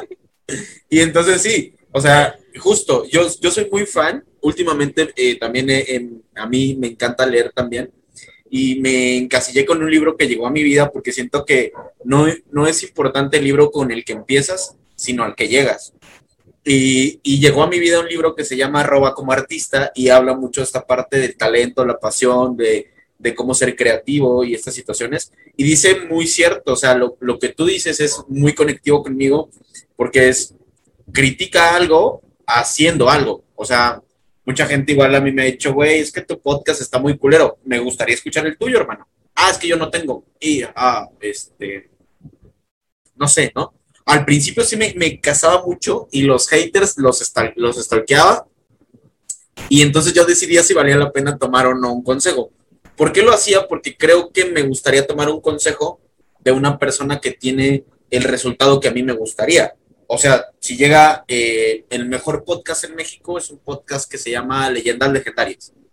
Si el host de ese podcast me dice, le estás cagando, sí le pondría mucha atención porque él sabe de lo que habla, por eso está en el top 1 de México, si no es que de, Latinoamérica. Pero si me lo dice alguien que no tiene un podcast, que no hace contenido, que no sabe lo que es grabar en la madrugada, que no sabe usar un programa de edición, eh, a lo mejor yo tampoco lo sé tan profesionalmente, pero ya estoy un paso adelante, ¿no? Entonces, creo que eh, es algo que yo en general siempre recomiendo. Si vas a criticar algo, preocúpate de, ser mejor de lo que estás criticando para que puedas dar un ejemplo constructivo de cómo se puede hacer mejor, ¿no? Pero me gustó mucho tu referencia porque es como, o sea, me, llama la atención como, a mí me ha pasado que a veces cuando quiero hacer un video solo, que voy a publicar o que a lo mejor quiero sacar después, que tengo ahí como en el background para subir algún día, a veces graban muchas veces. ¿Por qué no te gusta algo y lo repites y lo repites y lo repites? Me da curiosidad, el video número uno de tu canal, ¿cómo cuántas veces lo repetiste? Porque me imagino que debe ser... Yo. no, a ver, sinceramente, este video no lo, o sea, de plan de repetirlo para grabarlo, no. Yo ya sabía, dije, vamos a hacer esto así. Vi otro tipo de videos, me llevé un poco una idea, una guía, ¿no? Eh, me pongo mis guantes para hacerlo como que, como que no es como eh, tan explícito, ¿no? Como más para técnico, hacerlo más técnico con un poco de, higiene, ¿no? sí, porque se vaya a ensuciar el dildo. Entonces, eh, bueno, es el más empiezo así de toda la lista. Y lo grabo. Lo grabo y claro, luego me sentí como en la, me arrepentí como un poco y dije, no sé si yo sea capaz de subir esto. Eh, no lo volví, o sea, no lo grabé más, guardé el video, pero no lo grabé más, o sea, no, le, le di muchas vueltas en mi mente. Eh, ¿Será que esto es bueno? ¿Será que buah, me estoy metiendo en un problema? ¿Qué podrá pasar? entonces una tarde, pues nada, me salgo a mi balcón eh, veo así una tarde muy bonita y digo, pues va, vamos a arriesgarnos, vamos a intentarlo. Quien no arriesga, pues no gana. Empiezo y edito en ese momento como puedo editar, ¿no? edito el vídeo un poco y no sé, esa noche lo subo, me acuesto a dormir y cuando me despierto tenía un montón de suscriptores, un montón de visualizaciones. Eh, eh, o sea, fue ese plan de que tú haces algo, te vas a dormir y te despiertas con el móvil petado de mensajes, de suscriptores, de gente. Y entonces sí, eh, eso te da como un sentimiento y te hace como, wow, eh, lo que hice, lo hice bien, o sea, al final ha sido mi trabajo, ha sido mi idea, ha sido mi esfuerzo, ha sido yo quien ha, querido hacer esto, que no, no está, no está así como yo lo hice en YouTube, no está, es que soy única, nadie lo ha hecho, eh, como también está el otro video, que es de cómo gemir en la cama, no sé si lo has visto. lo vi, ese no, no le he dado play, pero sí me llamó la atención, sí lo voy a ver. honestamente, bueno, eh, este, este es otro video.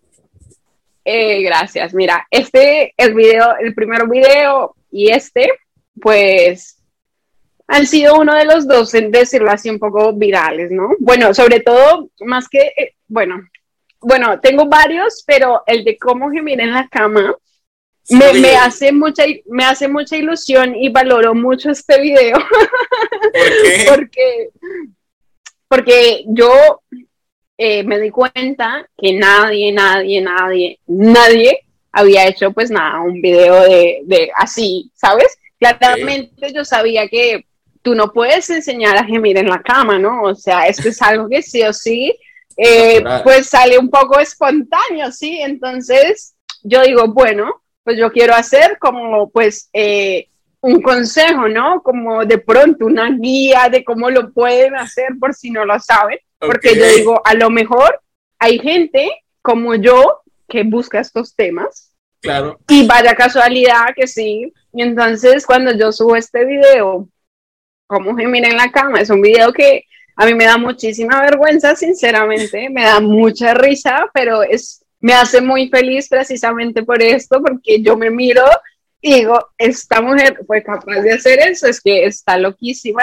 El video empieza, sí, claro, porque el video empieza, en el colegio nos enseñan, eh, tenemos clases de física, matemáticas, psicología, lo que sea, pero no nos enseñan lo que es como gemir en la cama. Claro, porque no hay esa materia, ¿no?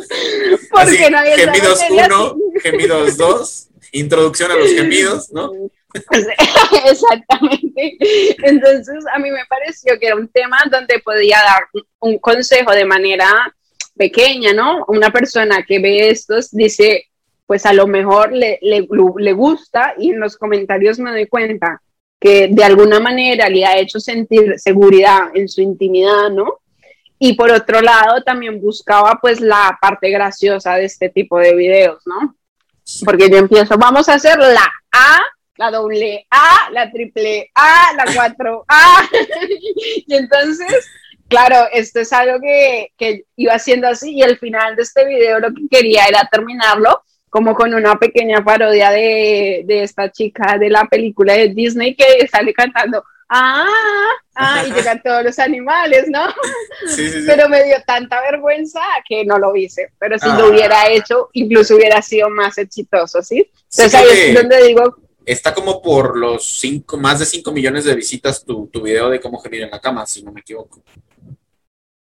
No, 5 millones, este no llega. Si yo no estoy mal, este no tiene, si no estoy mal, tiene de momento 500 mil visualizaciones. Es que yo me puse como por ahí a ver y, y vi que había algunos videos tuyos que ya tenían bastantes. bastantes sí, sí, eh, hay uno de cómo hacer eyacular a tu chica. por si lo quieres ver ahí. Pues fíjate que sí, sí me llama la atención, porque pues de alguna manera em, yo creo que en, esos ámbitos uno nunca es un experto, ¿no? Siempre hay algo más que, puedas eh, aprender, porque hay muchos hombres que alardean de ser muy buenos en la cama, pero a final de cuentas eh, las personas cambian, ¿no? A lo mejor a la que a la que sí pudiste hacer terminar no va a ser igual que a la con la que sales hoy, ¿no? Entonces cambia la forma, inclusive la química que hay entre personas influye mucho en, pues en el tema sexual, ¿no? Porque puedes estar con una persona buenísima, de un cuerpazo, pero si no hay ese match, esa química previo a, como que ni siquiera lo disfrutas, ¿no? Como que es como de, bueno, pues, ok, ¿no? Y no hay esa magia, es más fácil cuando la persona te gusta desde lo que no puedes ver de ella hasta lo que sí puedes ver y tocar, como que hay una magia bien particular, ¿no? Y, en lo particular a mí, en esos temas sexuales, creo que es lo que más me llama la atención, que no solo sea como algo físico, sino que cuando se fusiona lo físico y, lo que es como no físico, por decirlo de alguna manera, lo intangible, siento que ese segundo y medio que dura el orgasmo masculino se vuelve como dos minutos. Entonces, Sí, sí, yo estoy totalmente de acuerdo también con este argumento que das, porque considero que es así. Eh, no sé yo, pero digamos, yo me considero una persona en el tema de la intimidad muy, muy selectiva, ¿no? Porque voy al punto donde vas tú. Puede haber chicos guapísimos, eh, muy buenos, pero si al final no, no porque quiera casarme, que esta es otra cosa, es que yo tengo problemas aquí sociales, ¿no? Porque aparte soy mamá, creo contenido raro y, entonces conozco un chico y, y, si no piensa que quiero casarme, es que pues ve mis videos y se asusta, ¿no? Yo, digamos, cuando conozco una persona, no la quiero eh, para casarme, ¿no? Estas son cosas que no se buscan. Si algún día llega una persona con la que hay que tener un vínculo, una relación, pues genial. Pero en lo que se trata del tema sexual, para mí sigue siendo importante el hecho de que haya un vínculo, como una conexión de energías, que tú digas, guau, pues qué bien me la pasé, ¿no? Aunque a veces te la pasas mal. hay, días donde, hay días donde a, pesar de intentes eh, ser selectivo, pues mira, hoy, hoy me descaché un poquito, pero bueno, la, próxima vamos a hacerlo mejor, ¿no? Entonces, eh, yo considero que sí, es muy importante lo que es esto, lo que es la conectividad, ¿no? Al final entre las personas y mi contenido. Yo creo que de alguna manera eso sí fue alguno de los mensajes que siempre quise transmitir y es ayudar a las personas a lo mejor a que tengan pues un mejor encuentro íntimo o mejorar sus relaciones amorosas y afectivas porque al final nosotros los seres humanos sufrimos mucho por amor, ¿no? Bueno, sobre todo también las mujeres, aunque los hombres también, pero son temas que vivimos y que muy pocas personas pues los tocan porque, bueno, porque son diferentes, son raros, pero lo que, lo que es un día que tú te sientes mal y pones un vídeo y una persona te está dando ahí un consejo y acierta en todo lo que dices, como, wow, ahora qué bien me siento porque ahora sé cómo dominar esto, sé cómo manejarlo. Y digamos en el tema de los consejos sexuales, digo yo, cuando me lo preguntan, pero tú por qué haces esto? Porque conoces, ¿no? Porque eres una experta, lo que sea. Digo, yo no me considero experta, no me considero la mejor en la cama, yo me considero yo y si en ese momento quiero ser muy buena, lo soy, si no, pues no lo hago porque, digamos, todos mis amigos, la mayoría de mi círculo social, todos son hombres. Por lo general siempre estoy rodeada de muchos hombres, de solo hombres. Y yo soy la mujer siempre del grupo, ¿no? La del grupo que los escucha hablando de sus guarradas, de sexo, de mujeres, de tetas y todo esto y a mí me gusta, no me incomoda, o sea, para mí es el tema de mis amigos, yo también hablo con ellos exactamente igual como podría decir que otro hombre, solo que soy mujer, y lo puedo entender y hablarlo perfectamente, pero aparte de eso, como de mujer, dar mi punto de vista y dar mi crítica, ¿no? Entonces ahí es donde los hombres dicen, ah, pues es que mi mujer o mi chica no me comenta lo que no le gusta o, no se atreve a decirme que esto sí le gusta, no, no se atreve a decirme que me gusta, que le, que le gusta que le cojan del pelo, que le agarren del pelo, o, o, no se atreven. Entonces es ahí en lo que yo también de lo principal que quise hacer sentir con mi contenido era pues hacer escuchar mi voz de ese modo, que como mujer puedo hablarle a muchos hombres como si fueran mi círculo social grande de amigos y, comentarles como la experiencia y las ideas que se puede llevar una mujer acerca de un hombre, ¿no? Sí, claro. Hay, hay, a mí me llama en particular algo la atención. Hay un video que tienes que se llama ¿Cómo enloquecer a un hombre? Tiene, si no mal recuerdo, como un, millón de visitas. Y me pregunto, ¿el video más visto de tu canal es tu video favorito? Porque no, mira, que tu contenido tienes uno que, que te gusta mucho y uno que no te gusta tanto, pero que decidiste por alguna razón pues dejar en tu canal. Sí, no, pero mira, sinceramente, de los videos que, que más visitas tienen, ¿no? Que más, o sea, mira, aquí justamente estoy viendo el más, el más así famoso, por decirlo así, tiene tres, bueno, tres millones y medio de visualizaciones, que es como hacer eyacular a tu chica, ¿no? Ok.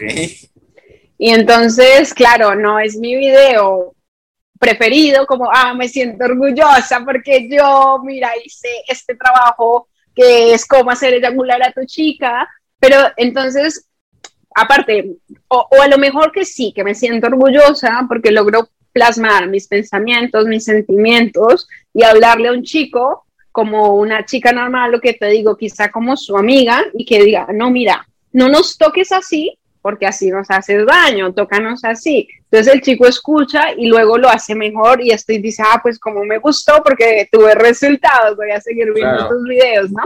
Pero digamos, sí que me siento muy orgullosa de este video, pero es el segundo video que yo subo a mi canal, es este, y la edición es tremendamente mala, el audio es malísimo también, entonces no, no me siento del todo, ay, este video me hace muy orgullosa porque me hubiese gustado que tuviera una mejor edición, una mejor calidad de sonido, una mejor calidad de imagen. Pero sí que me hace muy feliz porque al final eh, lo que plasme en mi mente es el resultado que ya, ya he visto y, y, que sigo viendo, ¿no? O sea, es algo que ha logrado llegar a mucha gente, que me han logrado escuchar muchos hombres y digo, pues qué bonito, ¿no? Al final es algo gratificante. Yo creo que ese video te hace feliz a ti y si lo entendieron los hombres, pues hace feliz a un chingo de mujeres más en el planeta. Y bueno, tomando como, como precursor esto, eh, digo, yo, yo personalmente yo, sí he sido una persona que me gusta, soy muy curioso, entonces me gusta ir más allá de lo que veo, de lo que escucho. Por mi parte, yo escuché me puse a investigar acerca de la historia de cuando se inventó el dildo, tomando como referencia tu primer video. Ajá, había una, una teoría de la histeria, de que en la, en la Edad Media, en la época de la colonización más bien, este, las mujeres tenían histeria. Bueno, ese era el mito porque en sí pues, estaban en su periodo y sabemos que una mujer en su periodo es un poco peligrosa, ¿no? Entonces, los maridos las mandaban con un doctor que no recuerdo su nombre, y él lo que hacía es dar un, masaje, el cual yo bauticé como técnica egipcia, porque este masaje es, es, un masaje en el clítoris con, con este dedo, digo, no quiero ser muy gráfico, y internamente con estos dos, entonces es como una combinación cool, ¿no? Y bueno, ahí ya cada quien le pone su técnica personal. Pero lo que él hacía es con este masajito, eh, técnica egipcia, este, hacer que las mujeres, eh, vulgarmente por así decirlo, se dieran el venidón de su vida y ellas, como no sabían a qué se estaban enfrentando, lo asociaban con una curación. Entonces salía una bien curada, ¿no? Sale el médico, ya está lista, mi amor. Milagro, Dios y sus milagros. Y ya iba y le contaba a la comadre, oye, ¿cómo ves que el doctor tal me curó y nada más me hizo así acá y ya sabes? Entonces, bueno, en lo que yo investigué la técnica era muy específica y obvio funciona bien cabrón. Entonces se fue pasando la voz, la mejor publicidad de voz en voz. Entonces había un momento donde el doctor tenía el filón de histéricas y pues se le cansaban sus deditos. O sea, yo que he atendido a una histérica a la vez, llegó un momento donde los dedos duelen, ¿no? Sí, que ya no da más, ¿no? Se cansa y dices, llevo una hora aquí, ya, ya no quiero hacerlo, ¿no? Pero me resisto porque veo que te está gustando. Bueno, entonces el doctor mandó a hacer como esa, ese camastro que hoy conocemos de los ginecólogos, donde las mujeres ponen como sus piecitos elevados, pero tenía un tubo acá como horrible con otro tubo que era el primer dildo de la historia y así ellas se sentaban, él bajaba ese dildo horrible que era de fierro y pues hacía lo mismo, el mismo efecto que él hacía con las manos. Pero hubo un momento donde ya no le quedaban ni siquiera lugares para meter a tanta histérica que decían este güey tiene una cama milagrosa. Entonces decidió hacerlo portátil para que te lo lleves y te cures en tu casa. y me lo traigas de vuelta, ¿no? Ajá. No, te, lo puedes adquirir, se llama dildo, te lo llevas y te puedes curar tú solita en tu casa acá. Y después, si quieres, puedes hacer videos en YouTube hablando de, de cómo... De cómo chupar una polla, ¿no? Exactamente. Entonces, así empezó. Y yo, digo, me gusta investigar, aprendí esa técnica y de verdad es milagrosa, es la mejor técnica que yo conozco, pero me llama la atención, yo sé esa técnica. En el video de, cómo hacer eyacular o terminar a una chica, ¿cuál es la técnica más valiosa que podrías aportar a este tu humilde podcast? Bueno, eh, la técnica más valiosa que podría aportar, eh, bueno, creo que ya también la hablaste un poquito, que es básicamente un poco cómo funcionan eh, los dedos, ¿no? Al final, nosotras las mujeres claramente sí que sentimos, igual que los hombres, placer al, sentir ahí la penetración es apta, pero cuando se fusionan un montón de sentimientos y sensaciones, el placer hace que sea mejor, ¿no?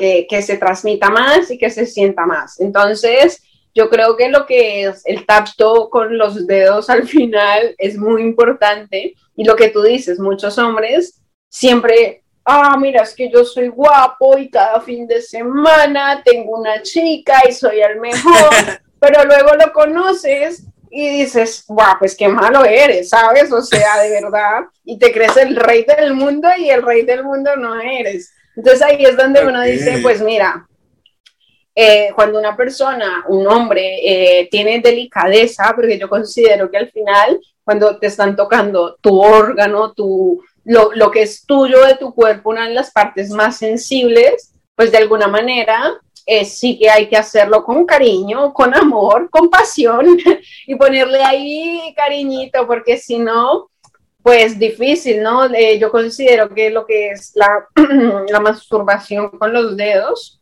yo no sé si este video no lo van a dejar monetizar o lo que sea, lo que quieras hacer tú. No, no te preocupes, adelante, yo pago por aprender.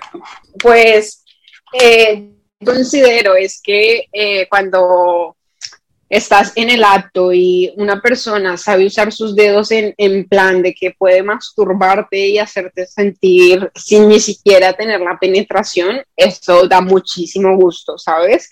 Entonces yo creo que la mejor técnica para una chica, según todas las chicas con las que he hablado, de las que he comentado el tema, eh, siempre también me han dicho, sí, los dedos son súper importantes en lo que se trata de la intimidad, porque muchas mujeres no, no logran llegar al orgasmo. Vale, el hombre aún tiene la idea de que la mujer eh, llega al orgasmo con solo la penetración, porque muchos hombres, aunque quieras, te digas, estamos en el siglo XXI, ya todos lo sabemos que no, muchos hombres no lo saben, porque no lo saben, y entonces creen que solo el hecho de llegar a la penetración, pues la mujer ya se va a correr y a la mujer lo que le toca hacer es fingir un orgasmo. Y hay mujeres que tienen 40 años, 45 casos de la vida real, mujeres que me han escrito a mi Instagram y me comentan, eh, mira Liz, yo nunca he sentido esto, ¿qué hago para sentir esto? Entonces son casos donde tú dices, wow, de verdad una mujer de 50 años me está pidiendo un consejo a mí. Eso es como, wow. y aparte son cosas que tú crees que, que todo el mundo las sabe, pero que no. Y entonces llega una, una o dos, bueno, llegaron varias mujeres adultas ya, ¿sabes? Y digo, al final es muy triste que una mujer de esta edad, ninguna de sus parejas le, le, hubiese hecho sentir lo que es un orgasmo, ¿no? Lo que es un squir, eh, que al final yo considero que el squir es el orgasmo, ¿sí? No sé, es que hay diferentes, dependiendo de la persona, lo entiende de diferentes maneras, ¿no?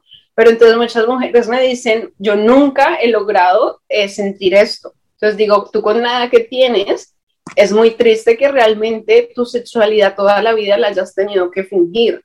y si tienes un marido, que tu marido, bueno, tienes relaciones con tu marido, pero luego tu marido se va a correr y tú lo que tienes que hacer es ah, fingirlo y ya está. Y ya está. Gran, gran, invitación. Bueno, este, no sabía si tan explícita, ¿no? Pero eh, eh, ahí es lo que voy, que, claramente es muy... ¿Me escuchas? Sí. Ahora también te escucho. Entonces ahí es donde digo que, que es muy triste cuando un hombre cree sentirse el más malo, el más macho y no sabe complacer a su mujer.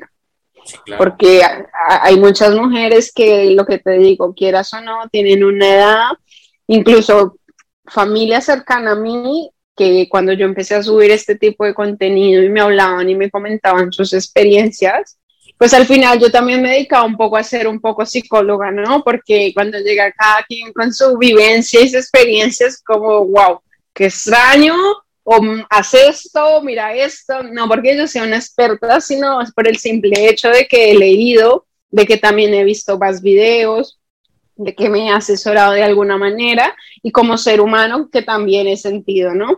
Entonces, eh, bueno, pues eso. no sé dónde más llegar, es que le doy muchas vueltas y luego al final no sé cómo llegar al final. Liz sí sabe cómo llegar, cómo ayudarle a una mujer a llegar, pero no sabe llegar al, final de un contexto. Mira, qué, qué gracioso, ¿no? Exactamente, sí. Esas cosas pasan en la vida. Y está súper bien, ¿no? Y algo que también a mí me llama mucho la atención es que últimamente, bueno, en, en Instagram estás como Liz Rodríguez, ¿no? O como Lisbeth Nataliar, si no me equivoco. Sí, ahora, ahora mismo, bueno, tengo dos cuentas, la que tiene los 21 mil seguidores, que es una cuenta que voy a dejar de usar dentro de poco, y tengo la otra nueva que, que, que salgo como, ahora sí me ves, que salgo como Lisbeth, no, perdón, otra vez, eh, y aparte de eso, tengo la otra cuenta que aparezco como Liz Rodríguez, guion bajo. Y bueno, básicamente también eh, lo de estas cuentas ha sido, eh, bueno, lo que tú dices, la constancia al final. A mí me cuesta mucho mantener la red social, bueno, las redes sociales en general, ¿sabes? Porque esto al final es un trabajo como cualquier otro y representa ¿Y por qué, por qué, perdón que te interrumpa, por qué dejar una cuenta que ya está encaminada, que ya tiene 21 mil personas que sabe quién eres, que 21 mil personas que muy probablemente te están siguiendo en tus redes sociales y que por tener 21 mil personas vas a tener mayor engagement con los próximos suscriptores de tu canal? ¿Por qué abandonar esta cuenta? Bueno, eh, yo... eh, esta cuenta, bueno, no, no, no, es que. Se te va a caer la voz, tranquila, no, no pasa nada. Sí, sí. No, es que ya tengo seis, no tengo nada de beber. Ah, Aquí. gracias, bebé. Ahora sí, estábamos con la cuenta de Instagram. ¿Por qué?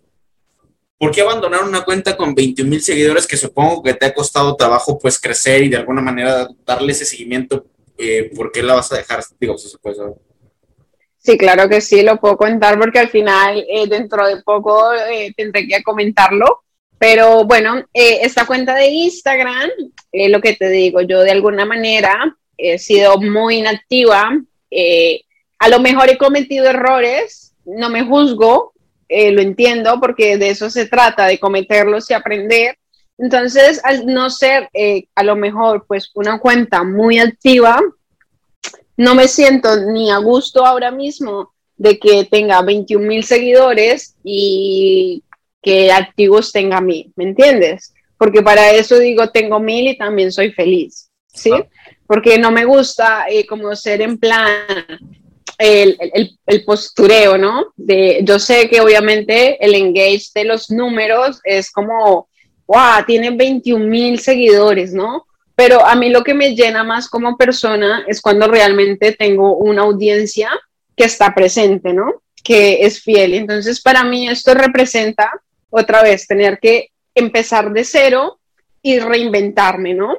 entonces yo lo que quiero hacer es empezar de cero, obviamente tendré esta cuenta, pero esta cuenta que tiene 21 mil seguidores también eh, empezaré un proyecto en el que ya tener 21 mil seguidores, pues me, me representa un beneficio, ¿no?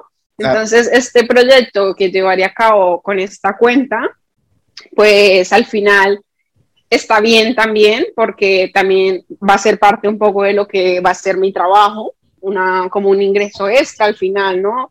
Entonces digo, mira, eh, para mí no está mal y tampoco está mal volver a empezar en una cuenta de Instagram de cero, porque a lo mejor si sigo subiendo mucho más en YouTube, eh, esto crecerá absolutamente solo, ¿sí? Porque antes, pues sí que con el Instagram tuve, hice muchas estrategias para ganar seguidores, pero también de alguna manera, por esa manera, por esa razón. Me encanta cuando haces eso.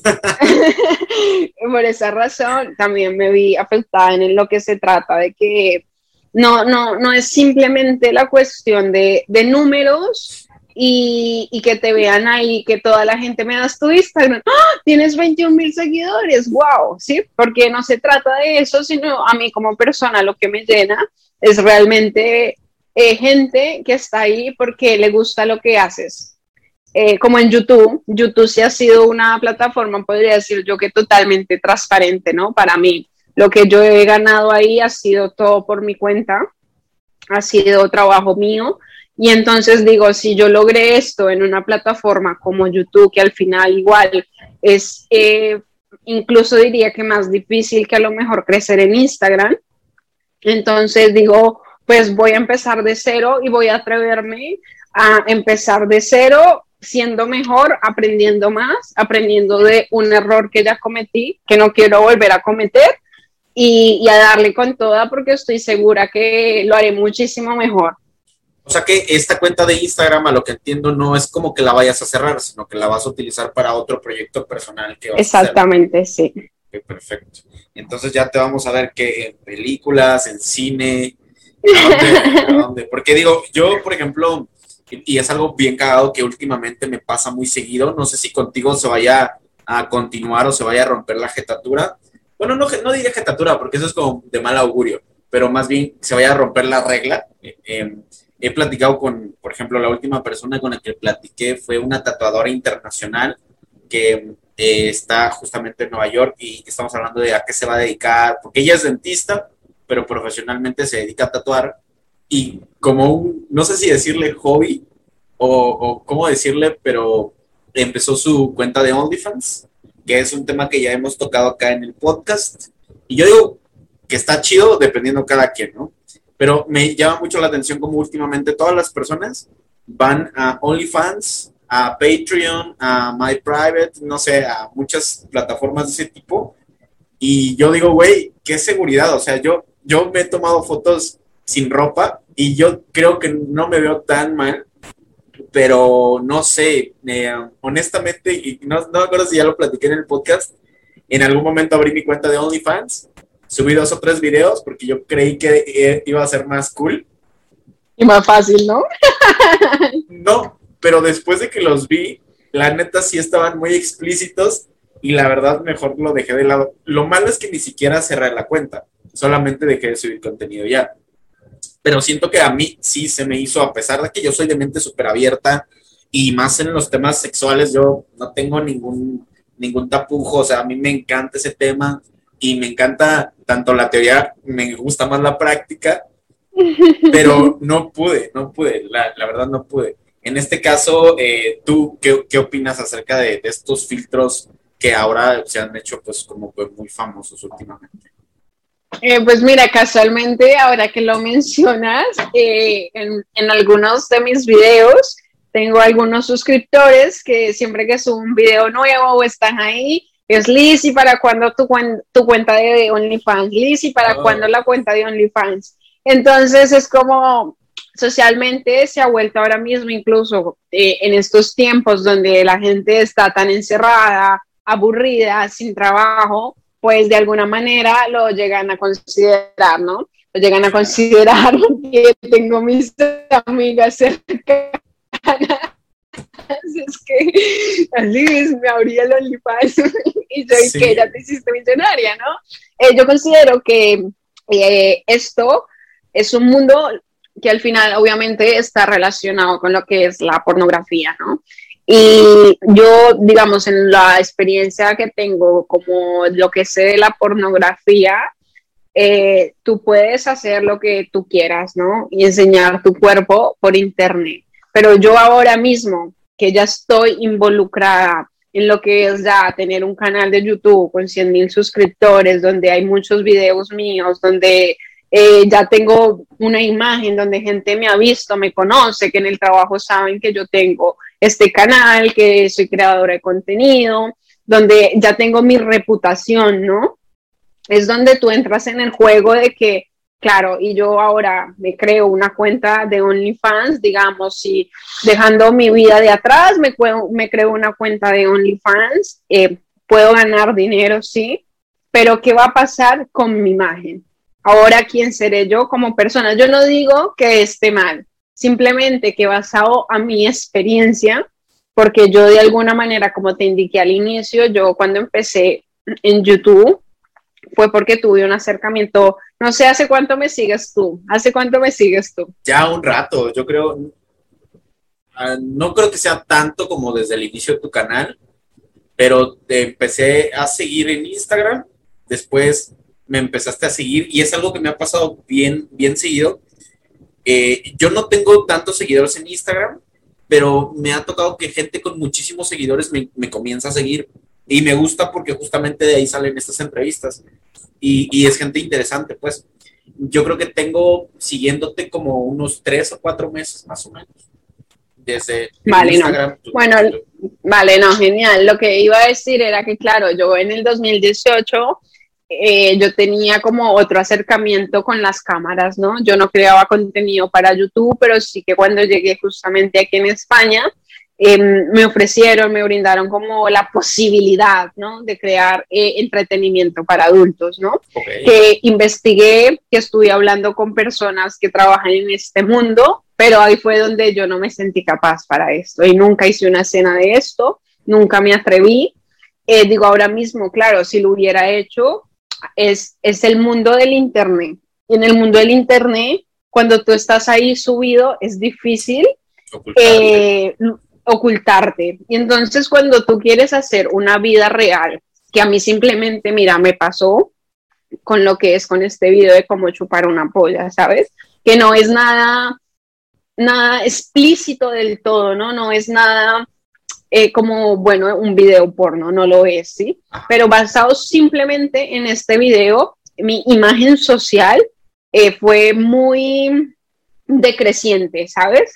Eh, y entonces, y entonces les digo, cuando una persona hace esto y es consciente que a lo mejor pues le gusta muchísimo y no le importa nada que lo vea todo el mundo en internet y que, que más adelante en 10 años quiere conseguir otro trabajo y estas fotos llegan a tus compañeros eh, y no te importa en 10 años esa razón, pues genial. Pero si no es así, yo considero que el mundo del Internet ahora mismo saben todo de nosotros.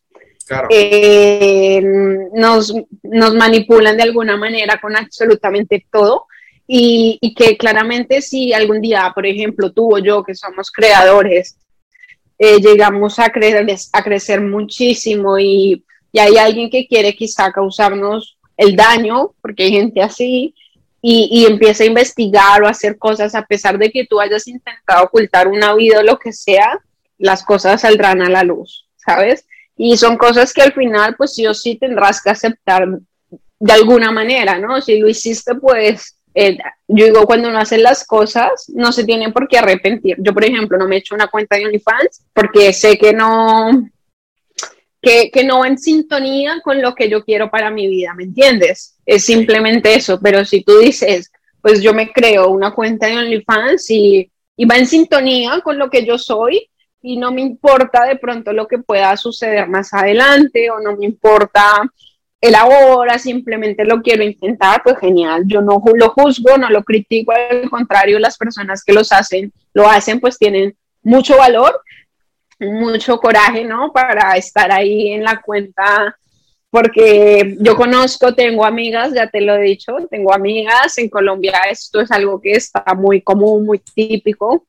Entonces no lo veo mal, pero hay que tener los huevos bien puestos o las tetas bien puestas para, para hacerlo. Y la verdad por eso ya no le di continuidad, porque yo me di cuenta, justo como tú dices, y, creo que no sé si es por el, la cuestión de crear contenido, porque tengo yo mucha afinidad, siempre he tenido muchísima afinidad con la gente de Colombia, de Venezuela. No sé a qué se deba, pero me siento mucho en contexto contigo porque después creo que el abrir la cuenta de OnlyFans para mí fue como algo de desmadre, como algo de, de un eh, como jugar un poco y a jugar un poco a ser valiente y a querer hacerlo. No sé si se hubiera vuelto viral que hubiera hecho, pero como afortunadamente no pasó, me puse a pensar justamente en eso, en que yo en un futuro, sí, yo soy como muy, muy de familia, ¿sabes? Entonces, en un futuro me gustaría tener una esposa, por lo menos un hijo, no sé, y, y no me gustaría que mi familia pues viera eso, ¿no? Y dijera así como de, oye papá, me preguntaron en la universidad por ti, porque sales en OnlyFans. Estaría como, o sea, igual me, identifico contigo porque no es algo que, que yo quiera. Yo siento que mucha gente lo hace porque sí le gusta mostrar su cuerpo o también por el tema económico. Y por lo menos para mí, creo que hay otra manera, otras maneras de poder salir adelante y, lograr lo que tú quieres. ¿no? sí, yo estoy total, Sí, yo estoy totalmente de acuerdo porque al final esto lo han pintado a lo mejor como pintan YouTube, ¿no? Ay, súper fácil, tú creas contenido, mil, mil, suscriptores, cuatro mil horas de visualización y ya está, empiezas a ganar dinero y te haces millonario. ¿Qué va? No funciona así. Y OnlyFans tampoco, esto no funciona así. Tú te haces una, tú, una persona normal que tiene mil seguidores en Instagram, todo su círculo social, toda la gente que le conoce, se crea un OnlyFans, empieza a subir su contenido ahí y, dices eh, luego como, y claro, ¿quién va a pagar por verme a mí? Mi círculo social, vale, pagarán, pero luego eh, no lo pagarán para hacerlo de una buena manera, ¿no? Un OnlyFans considero yo que, que está bien para una, para una persona que tiene ya una audiencia construida, que tiene una audiencia grande, que, que, puede tener éxito porque ahí sí que puedes ganar, ¿no? Pero en plan, esto de que te abres una cuenta de OnlyFans, como te abres el Tinder, y, y, ya está, pues ya empiezo a ganar dinero porque yo ya me pongo desnuda y es fácil, es mentira, no funciona así. Esto es cuestión también de, de mucho trabajo, también de, de, una buena calidad de imagen. Eh, esto es algo al final que que sí o sí tiene que ser como la creación de contenido de un video para YouTube o como nosotros dos justamente en este momento tiene que ser algo eh, de calidad, ¿no? Al final no va a ser tan espontáneo porque al final tendrá que ser actuado, ¿no? Sigues fingiendo. Y entonces la gente que tiene eh, pues un, círculo social pequeño y se crea un OnlyFans, ¿tú crees que va a tener éxito o no tendrá éxito? O a lo mejor sí, ¿no? Pero es difícil, es una plataforma donde es difícil, ganar dinero es muy difícil. Y en YouTube también, o sea, al final, eh, ahora mismo no sé si eh, te has enterado, hay unas nuevas políticas que ha sacado de, de Google AdSense que van a cobrar IVA y que si, si tienes, eh, te, no te cobran solamente si tus anuncios los ven en Estados Unidos, pero si los ven en México, en España, pues te van a ir cobrando. Eso quiere decir que, bueno, aquí se va a cobrar menos, que tampoco se cobra demasiado y ahora se va pues a cobrar menos. Entonces es, es cuestión de lo que te digo, la gente cree que los números son wow, maravillosos, pero detrás de todo ese mundo de números eh, hay una vida real ¿sabes? Hay una vida real que los números que ves ahí no son los números que ganas mes a mes, ya quisiera yo. Sí, claro. Pero bueno. Perfecto. Oye, y, digo, dejando de un lado un poco el tema de, las, las tetas, los squirts y las técnicas que honestamente a mí me, me, fascina ese pedo, pero dejándolo un poquito de lado, cuéntame cómo fue la experiencia de que, eh, no sé, tu círculo primario, hablando de tu familia, primos, mamá, hermanos, gente muy cercana a ti empezó a ver este tipo de contenido. ¿Cómo fue para ti sobrellevar esta parte de, pues no sé si así ya te conocían o, fue como la sorpresa de, güey, ¿por qué Liz está en YouTube y por qué está diciendo todo esto? No, mira, esto es algo eh, gracioso, curioso, porque lo que te digo, yo siempre he sido como la, la revolucionaria, ¿no? La, la, la extrovertida, una chica extrovertida que expresa sus ideas, sus pensamientos eh, y que los hace llegar. Mi madre me conoce, sabe cómo soy, mis hermanas también. Eh, todo el mundo sabe cómo soy, la gente que realmente me conoce pues sabe cómo soy yo. Cuando ven este video pues eh, qué locura Liz, que es la loca que hace esto, todos mirando ahí muertos de la risa, no lo puedo creer, eh, cómo es capaz de hacer esto, no sé qué. Y realmente por parte de mi familia no recibí como ese rechazo de que, ay, qué mal visto está esto, no, al contrario, es causaba pues mucha risa, mucha risa. Mi madre con el tiempo se volvió como una de las fans número uno, amigas de mi madre también me seguían en mi canal. Y, y, era como en plan, eh, hola, soy la amiga de tu mamá, no sé qué, mándame un saludo. Entonces, esto era como, siempre hubo un apoyo, mi madre se volvió también ahí el fan, o sea, veía mis videos, eh, pues no le molestaba, al contrario, le parecía como súper raro, sí, que, que, yo fuera capaz de expresar eso y ante un público, ¿no? De poderlo comunicar, eso sí que le parecía raro, pero pues gracias a esa rareza, pues de alguna manera me lograba admirar, ¿no? Entonces, bueno, considero que mi madre me ha admirado siempre desde, desde que empecé eh, me sigue admirando, mis hermanas pues ya sabían un poco mis ideas cómo van por mi mente. Y al final también, bueno, eh, nos sintieron, bueno, sí, mi hermana mayor sí que era un poco más vergonzosa, ¿no? Que vamos a salir de fiesta y nos piden el Instagram y miran el video este y mi hermana, ay no. Pero... me, imagino que el trip como en la fiesta de, oye, háblale a, a, esta, a, ¿cómo se llama? A la del video de la polla, del video de la polla. listo, no, y mira, en mi círculo social con mis amigos, eh, claro, cuando los tíos vieron, bueno, los sí, vieron este video, estos estoy seguro que a lo mejor pues sí se hicieron una paja, o sea, yo no digo que no, porque a lo mejor yo no digo que no, porque a lo mejor ¿Cuántas, ¿cuántas pajas crees que te han dedicado?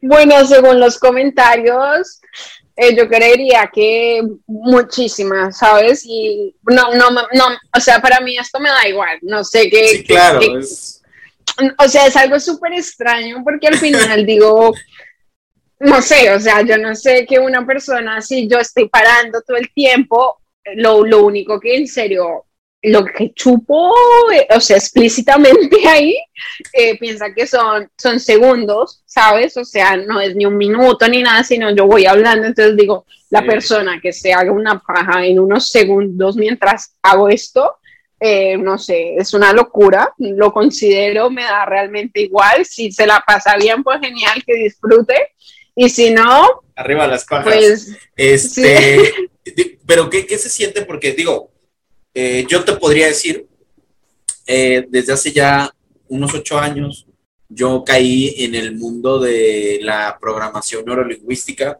que es para aprender a comunicarte con las personas de manera efectiva y de cierta manera obtener, no sé si es la palabra correcta, pero obtener lo que quieres a través de un diálogo, ¿no? A decir palabras correctas en el momento correcto. Esto a mí como hombre, hablando en el tema de ligue, por ejemplo, me hace muy eficaz. O sea, muy eficaz. Yo sé que no soy guapo, eso es algo que yo siempre voy a decir. En muchos, casi todos los podcasts lo digo. Yo sé que no soy guapo para nada, no soy el modelo de hombre atractivo que cualquier mujer ve pasar por la calle y dice, papi, pero, ajá, o sea, pero en el momento donde se cruza una palabra, ya gané. O sea, lo que quiera, una cita, una comida, charlar una hora de política, no sé. O sea, soy muy bueno en, en, ese tema, soy muy bueno. Y por eso sé que puedo llegar a ser atractivo, a lo mejor solo auricularmente para las mujeres, que ya es algo muy cabrón porque creo que las mujeres eh, cuando escuchan algo que les gusta, eh, hay afinidad y entonces puede haber química de diferentes tipos, ¿no? Entonces yo por eso creo que soy atractivo.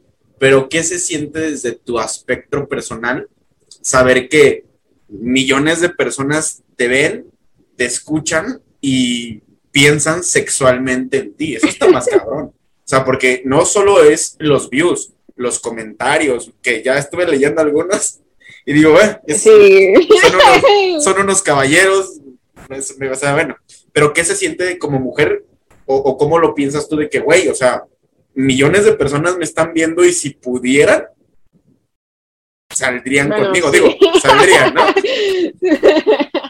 A ver, esto es algo como que de alguna manera eh, a mí sí que de alguna manera me ha hecho ganar mucha seguridad también conmigo misma. Lo que te digo, yo de por sí soy segura de mí. Cuando yo empecé en YouTube, eh, habían personas como que en plan, eso está feo, qué mal lo hiciste.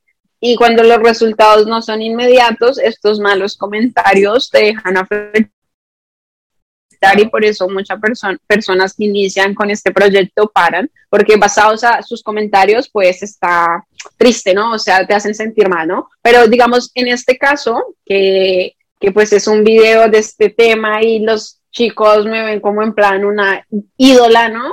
Eh, en mi canal soy la ídola y entonces empiezan a comentar y a escribir y a hacer sus cosas ahí en la computadora o en el móvil, en el trabajo, en el autobús. te iba a decir, cuando dijiste de, lo de la ídola, te iba a decir que me sumaba a la lista de los fans, pero ya cuando dijiste que se manoseaban, ahí sí ya, este, no, no, o sea, bien hasta donde dice fan, ya de ya no, pero bien, bien. Entonces, no, pues entonces, a mí esto lo que me hace sentir es que, que soy guapa, sí, me hace sentir que, que soy una persona atractiva y como tú dices, más allá de mi aspecto físico, yo he logrado de alguna manera madurar lo que es mi expresión a la hora de hablar. Por ejemplo, si tú escuchas este video y yo lo escucho, digo, qué personaje como aula tan mala y con sus palabras, no sé qué.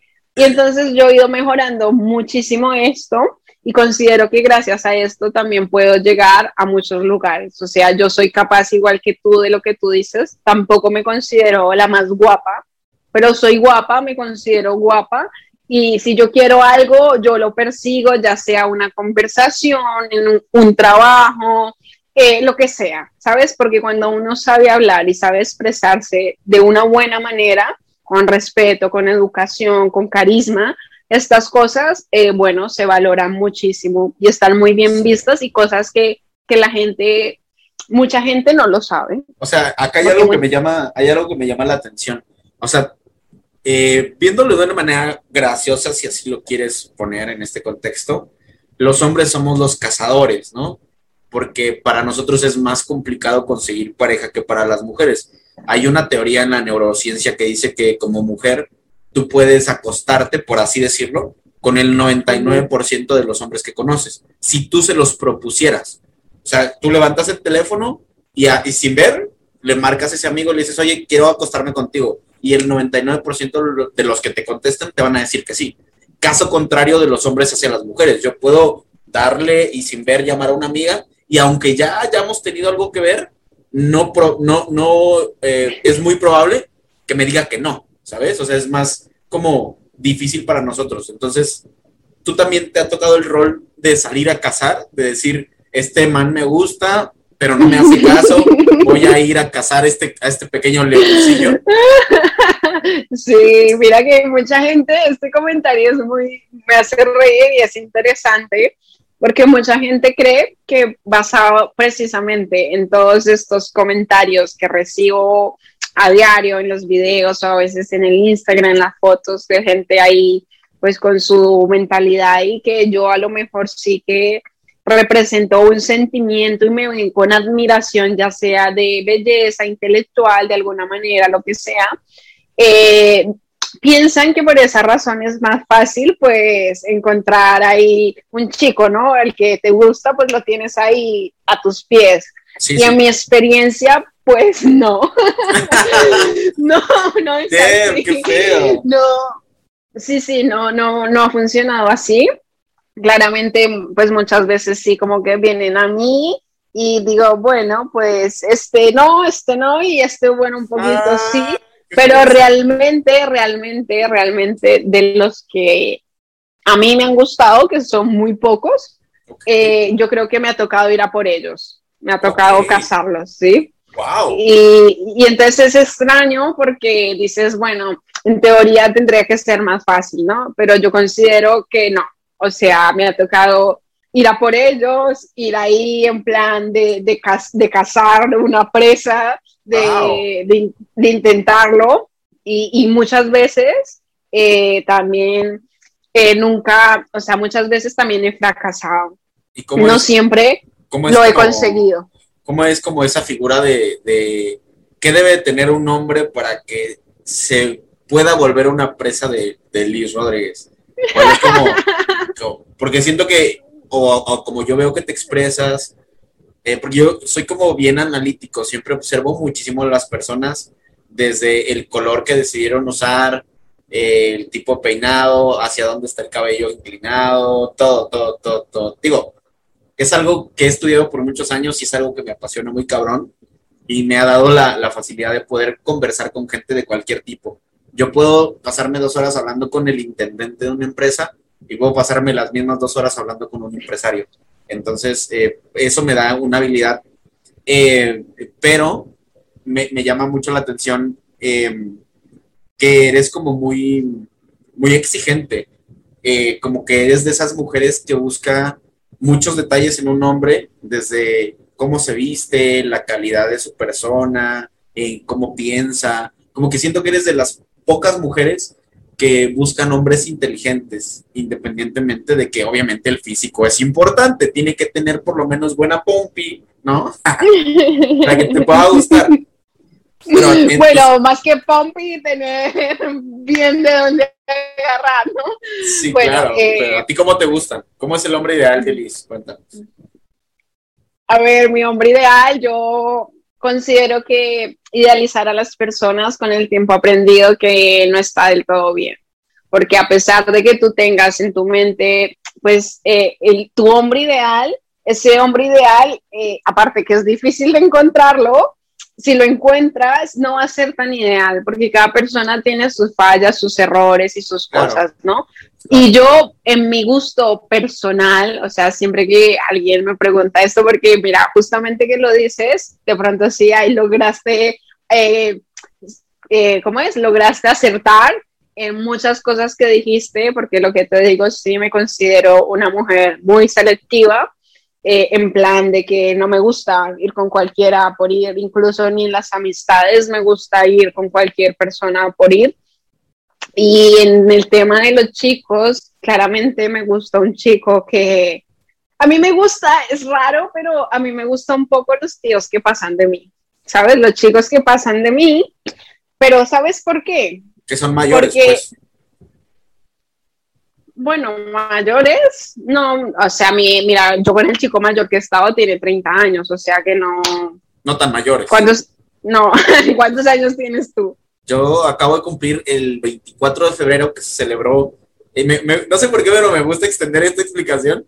El 24 de febrero se celebra en México el Día Nacional de la Bandera. Y fuera de México es el natalicio, podríamos decirlo así, o el aniversario del fallecimiento y nacimiento del señor Steve Jobs, que es uno de mis ídolos, entonces creo que es una fecha especial. Ah, Lo menos especial que pasó fue mi cumpleaños, pero de ahí fuera todo bien. muy bien. Yo acabo de cumplir 29.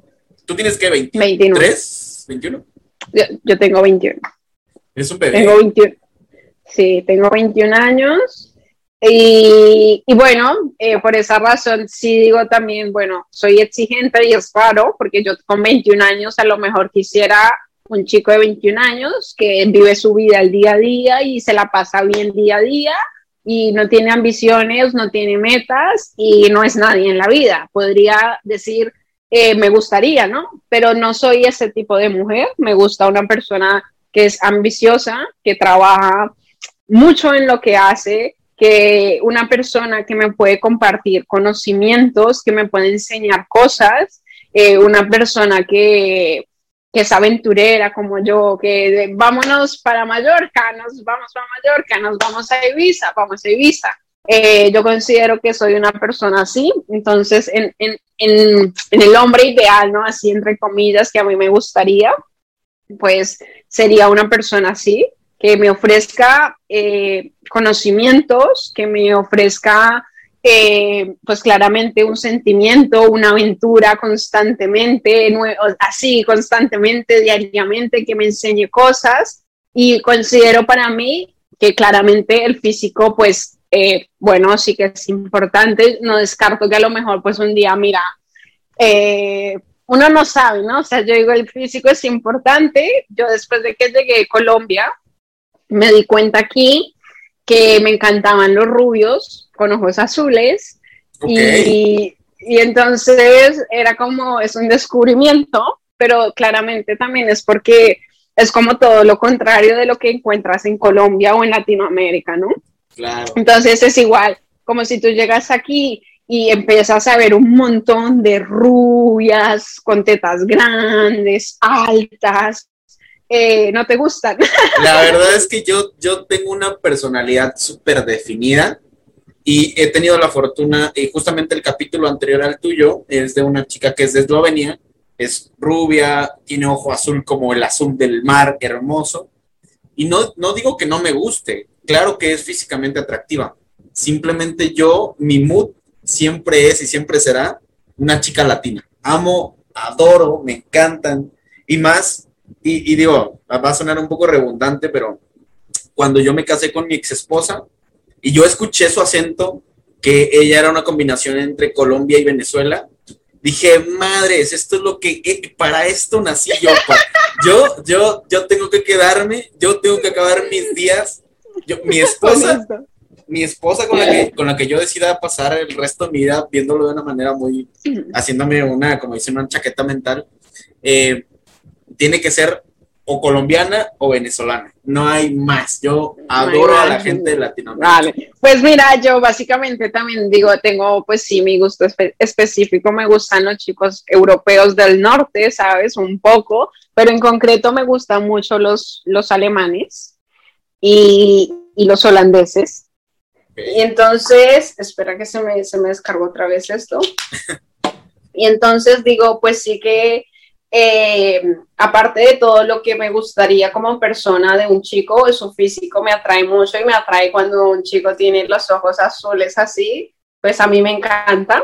Y es un, descubrimiento que te digo, que me di cuenta cuando llegué aquí y veo esto y digo, wow, qué increíble, ¿no? Y me encanta, o sea, es algo que, que sabes que es algo que te gusta, así como tú dices, cuando escuchaste la voz de la colombiana eh, o de la venezolana, tú dijiste, mira, para esto nací, ¿no? Pues a mí me pasa igual, yo, yo conozco un chico que, que me hace un poco de miradas y yo ya veo sus ojos y, es así, un poquito rubio, pues ya me gusta, me gusta y es un gran dato para que todos los, mexicanos que están escuchando este podcast se les rompa su maldito corazón. Qué bueno.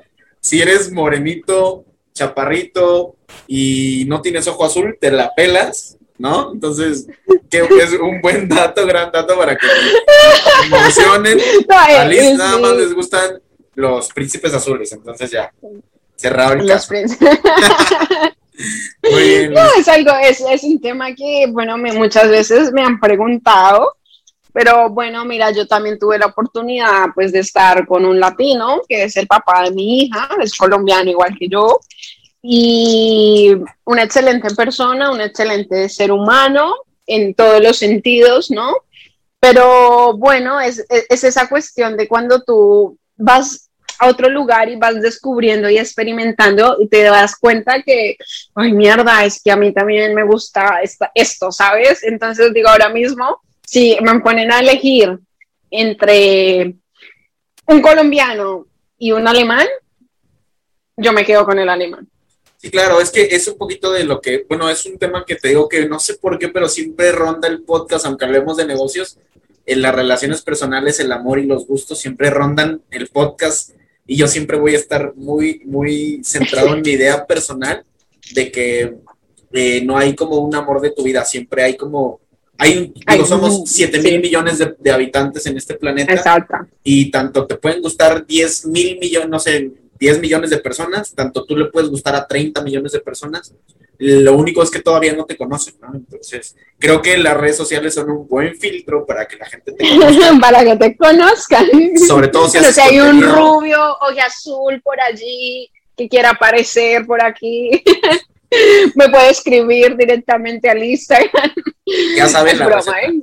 Para que todos los rubios de ojos azules, este, pues le manden solicitud a mi querida Alice. Ella, ahorita no, no tienes novio, ¿sí? No, no tengo novio. ¿Hace cuánto tiempo que estás soltera, Liz?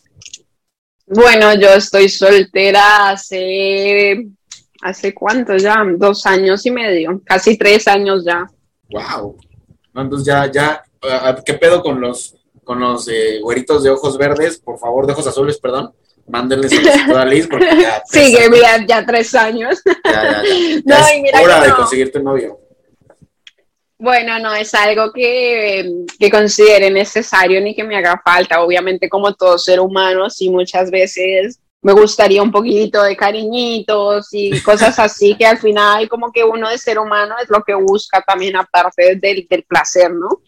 Pero también me hace estar muy equilibrada en mi vida, muy tranquila. No me ha llegado la persona, si me hubiese llegado, pues estaría a lo mejor con, con esta persona pero al tener también mi vida, mi hija, eh, yo estoy muy equilibrada emocionalmente y ya está, la paso bien, me la paso bien, soltera me la paso muy bien. Entonces digo, mira, cuando sea el momento de volver a una relación, pues volveré, pero de momento con la, con la tremenda sonrisa que te salió, creo que sí te la pasas muy bien. Entonces. sí, sí, me la paso bien. bueno, ahora mismo con todo esto que está pasando del COVID durante todo este tiempo, al final yo creo que a todos los seres humanos nos ha afectado lo que son las relaciones eh, afectivas, eh, amorosas, interpersonales, no sé, porque eh, al final esto es una limitación del todo, ¿no? No puedes hacer muchas cosas, no puedes moverte, no puedes conocer más gente. Entonces, pues bueno, a fin, aparte de eso, pues sí que me la paso, me la paso bien. Muy bien, Pues, pues qué bueno, digo, les deseo mucha suerte a todos los rubios de ojos azules. Se mamaron, vamos 1-0, pero está bien, ya nos pondremos empate algún día. Y antes de terminar esta entrevista, que yo creo que ya, ya te quitamos un chorro de tiempo, pero antes de terminar, siempre tengo la, la costumbre de pedirle al invitado que le dé un consejo a la audiencia, algo que en tu vida te ha funcionado, ya sea personal o profesionalmente o de ambas, de ambas maneras, algo que a ti personalmente te ha dejado una lección de vida importante y que te ha, te ha funcionado hasta el día de hoy, que evidentemente, pese a que tienes 21 años, nos queda claro que sabes cómo hacer las cosas y me encantaría mucho que le dieras un mensaje a, todas las personas que te van a escuchar, a todas las personas que van a ver los videos también, que van a estar compartiendo este podcast, que un, un, mensaje de tu parte de qué es lo que más te ha funcionado hasta hoy, tanto como persona como profesionalmente. Bueno, pues aquí viene el consejo de Liz para todos ustedes. Eh, yo considero que lo que a mí más me ha funcionado en mi vida, o sea, un consejo que podría brindar es que eh, los sueños están, los sueños existen, siempre están presentes, pero si no actuamos para que este sueño se convierta en una realidad, este sueño va a seguir siendo una ilusión. Pero cuando tú te esfuerzas y trabajas por conseguir este sueño, y va, no, al decir trabajar no me refiero solo al trabajo, al dinero, a lo económico, sino cuando tú trabajas en lograr eso que va, va más allá del dinero, sino de lo mental, de quererlo atraer, de, de estar constantemente comprometido como con la ley de la atracción, porque yo considero que creo mucho en esto y para mí eh, esto me ha funcionado muchísimo en mi vida. Yo leí el libro de la ley de la atracción y muchos más de, de este tema y considero que la neurociencia, un poco neurociencia no metafísica, un poco también. Entonces considero que cuando tú tienes algo en tu mente, tu vida es el reflejo de tus propios pensamientos. O sea que mi mejor consejo que le puedo dar a todos ustedes es que sepan pedirle a la vida de la mejor forma y de la forma correcta.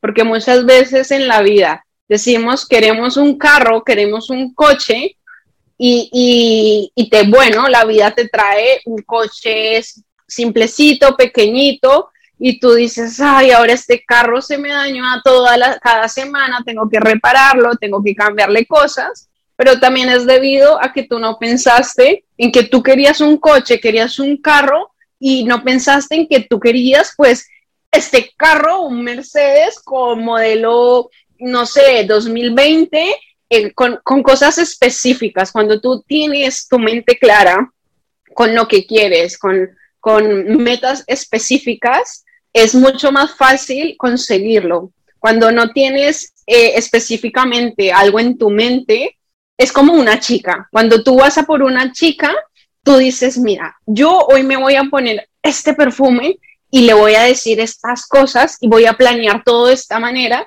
porque yo quiero ir a por esa chica y esa chica seguramente me va a responder exactamente esto porque yo le dije esto. Pues funciona, yo considero que tal cual con todo en la vida. Si tú dices, yo quiero una Range Rover eh, modelo 2020, eh, una camioneta y me visualizo conduciendo mi camioneta aquí por donde yo vivo, pues el día que yo compre mi coche, estoy segura que va a ser lo que yo ya he proporcionado en mis pensamientos. O sea que de alguna manera tus pensamientos, tus creencias son lo que te hacen a ti como persona y lo que tienes hoy es lo que tú has deseado al final. O sea que aprende a pedir y pide de una buena forma. Ese es mi consejo.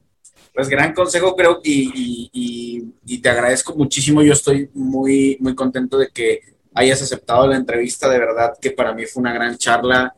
Eh, yo aprendo de todos los invitados que, que, han venido al podcast y que han confiado en este proyecto, desde el que tiene dos seguidores hasta, por ejemplo, tú que ya tienes 100 mil seguidores, porque siento que todos tienen una esencia bien particular y a mí como me reencanta y me refascina platicar con personas como ustedes que están buscando y que van atrás de sus sueños. Eso para mí sí me hace lo más valioso de una persona, porque eh, digo, históricamente y, no vamos tan lejos, estamos en una etapa donde la vida ya, ya nos demostró que en cualquier momento podemos dejar de existir y que puedes quedarte con las ganas de hacer lo que realmente amas y ser feliz, que para eso chingada madre venimos a este mundo, ¿no? Entonces, te agradezco muchísimo por compartir tu contenido, porque es un buen contenido. Te felicito por tu logro de los 100 mil seguidores. Espero que sigas trabajando en ello y que sigas creciendo cada día más.